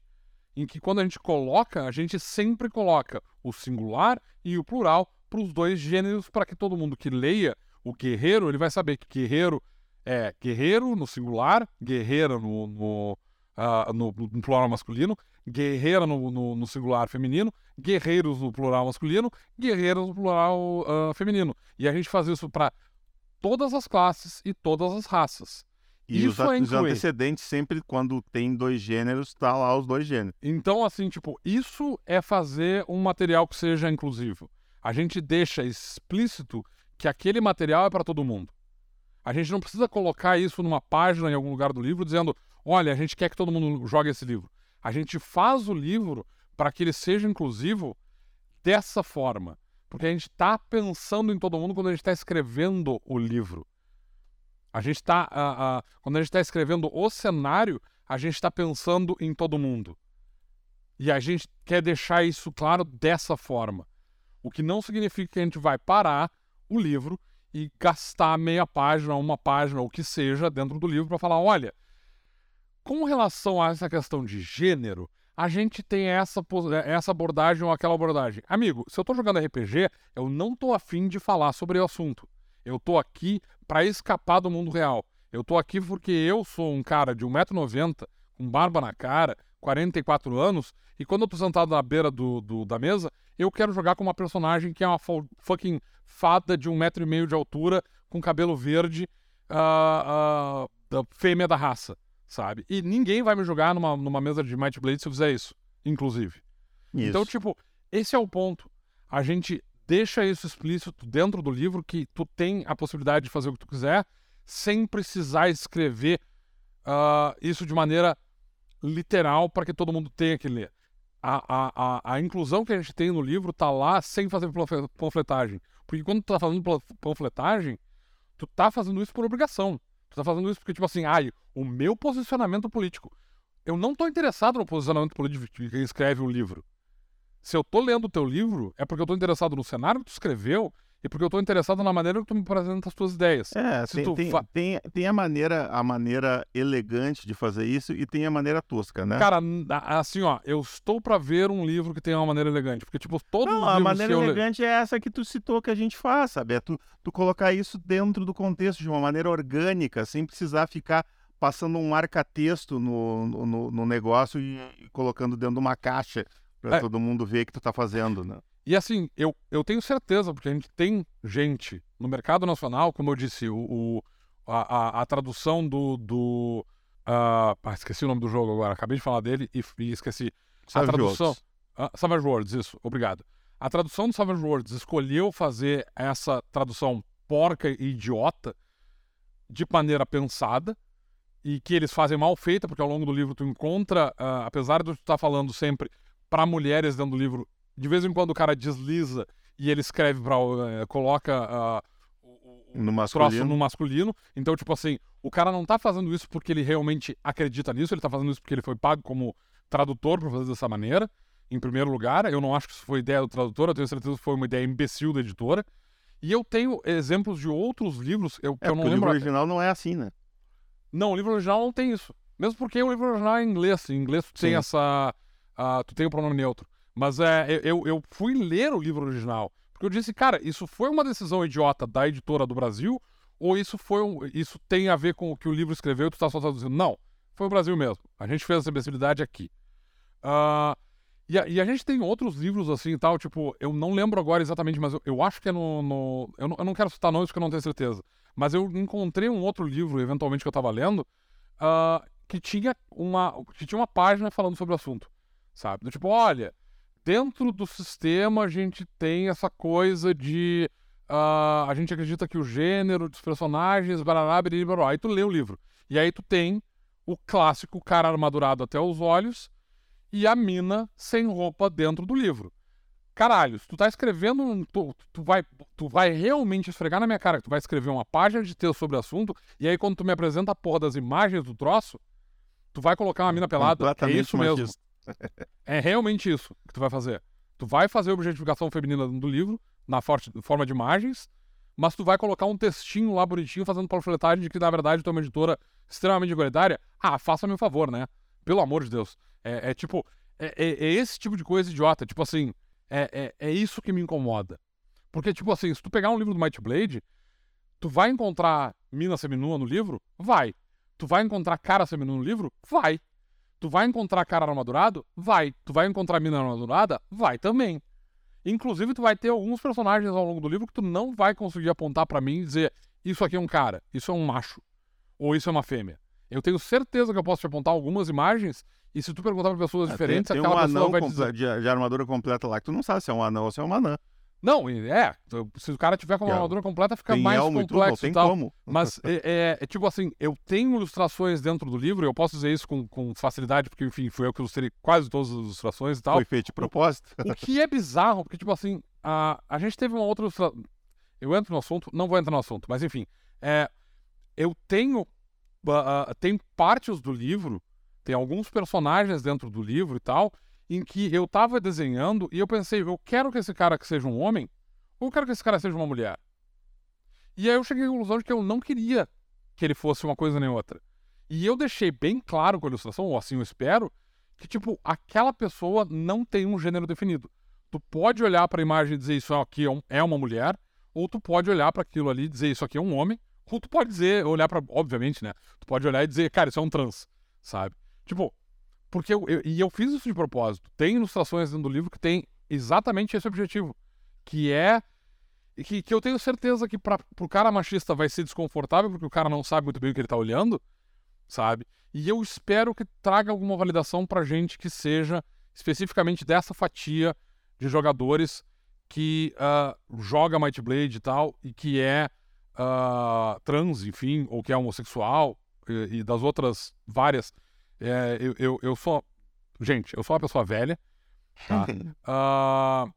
É da época do GLS, né? e eu, e eu ainda uso o termo GLS. Eu não me acostumei com a sigla nova, porque eu sei que ela tem uma caralhada de letrinha, e eu, eu realmente não sei qual é a sigla nova. Então, LGBTQIA+, é, não, é- não, é- não são tantas. beleza, eu ainda chamo de GLS porque eu ia, eu ia a bar de GLS quando eu era guri, e eu fui criado nesse ambiente, então, tipo, me criei nesse ambiente.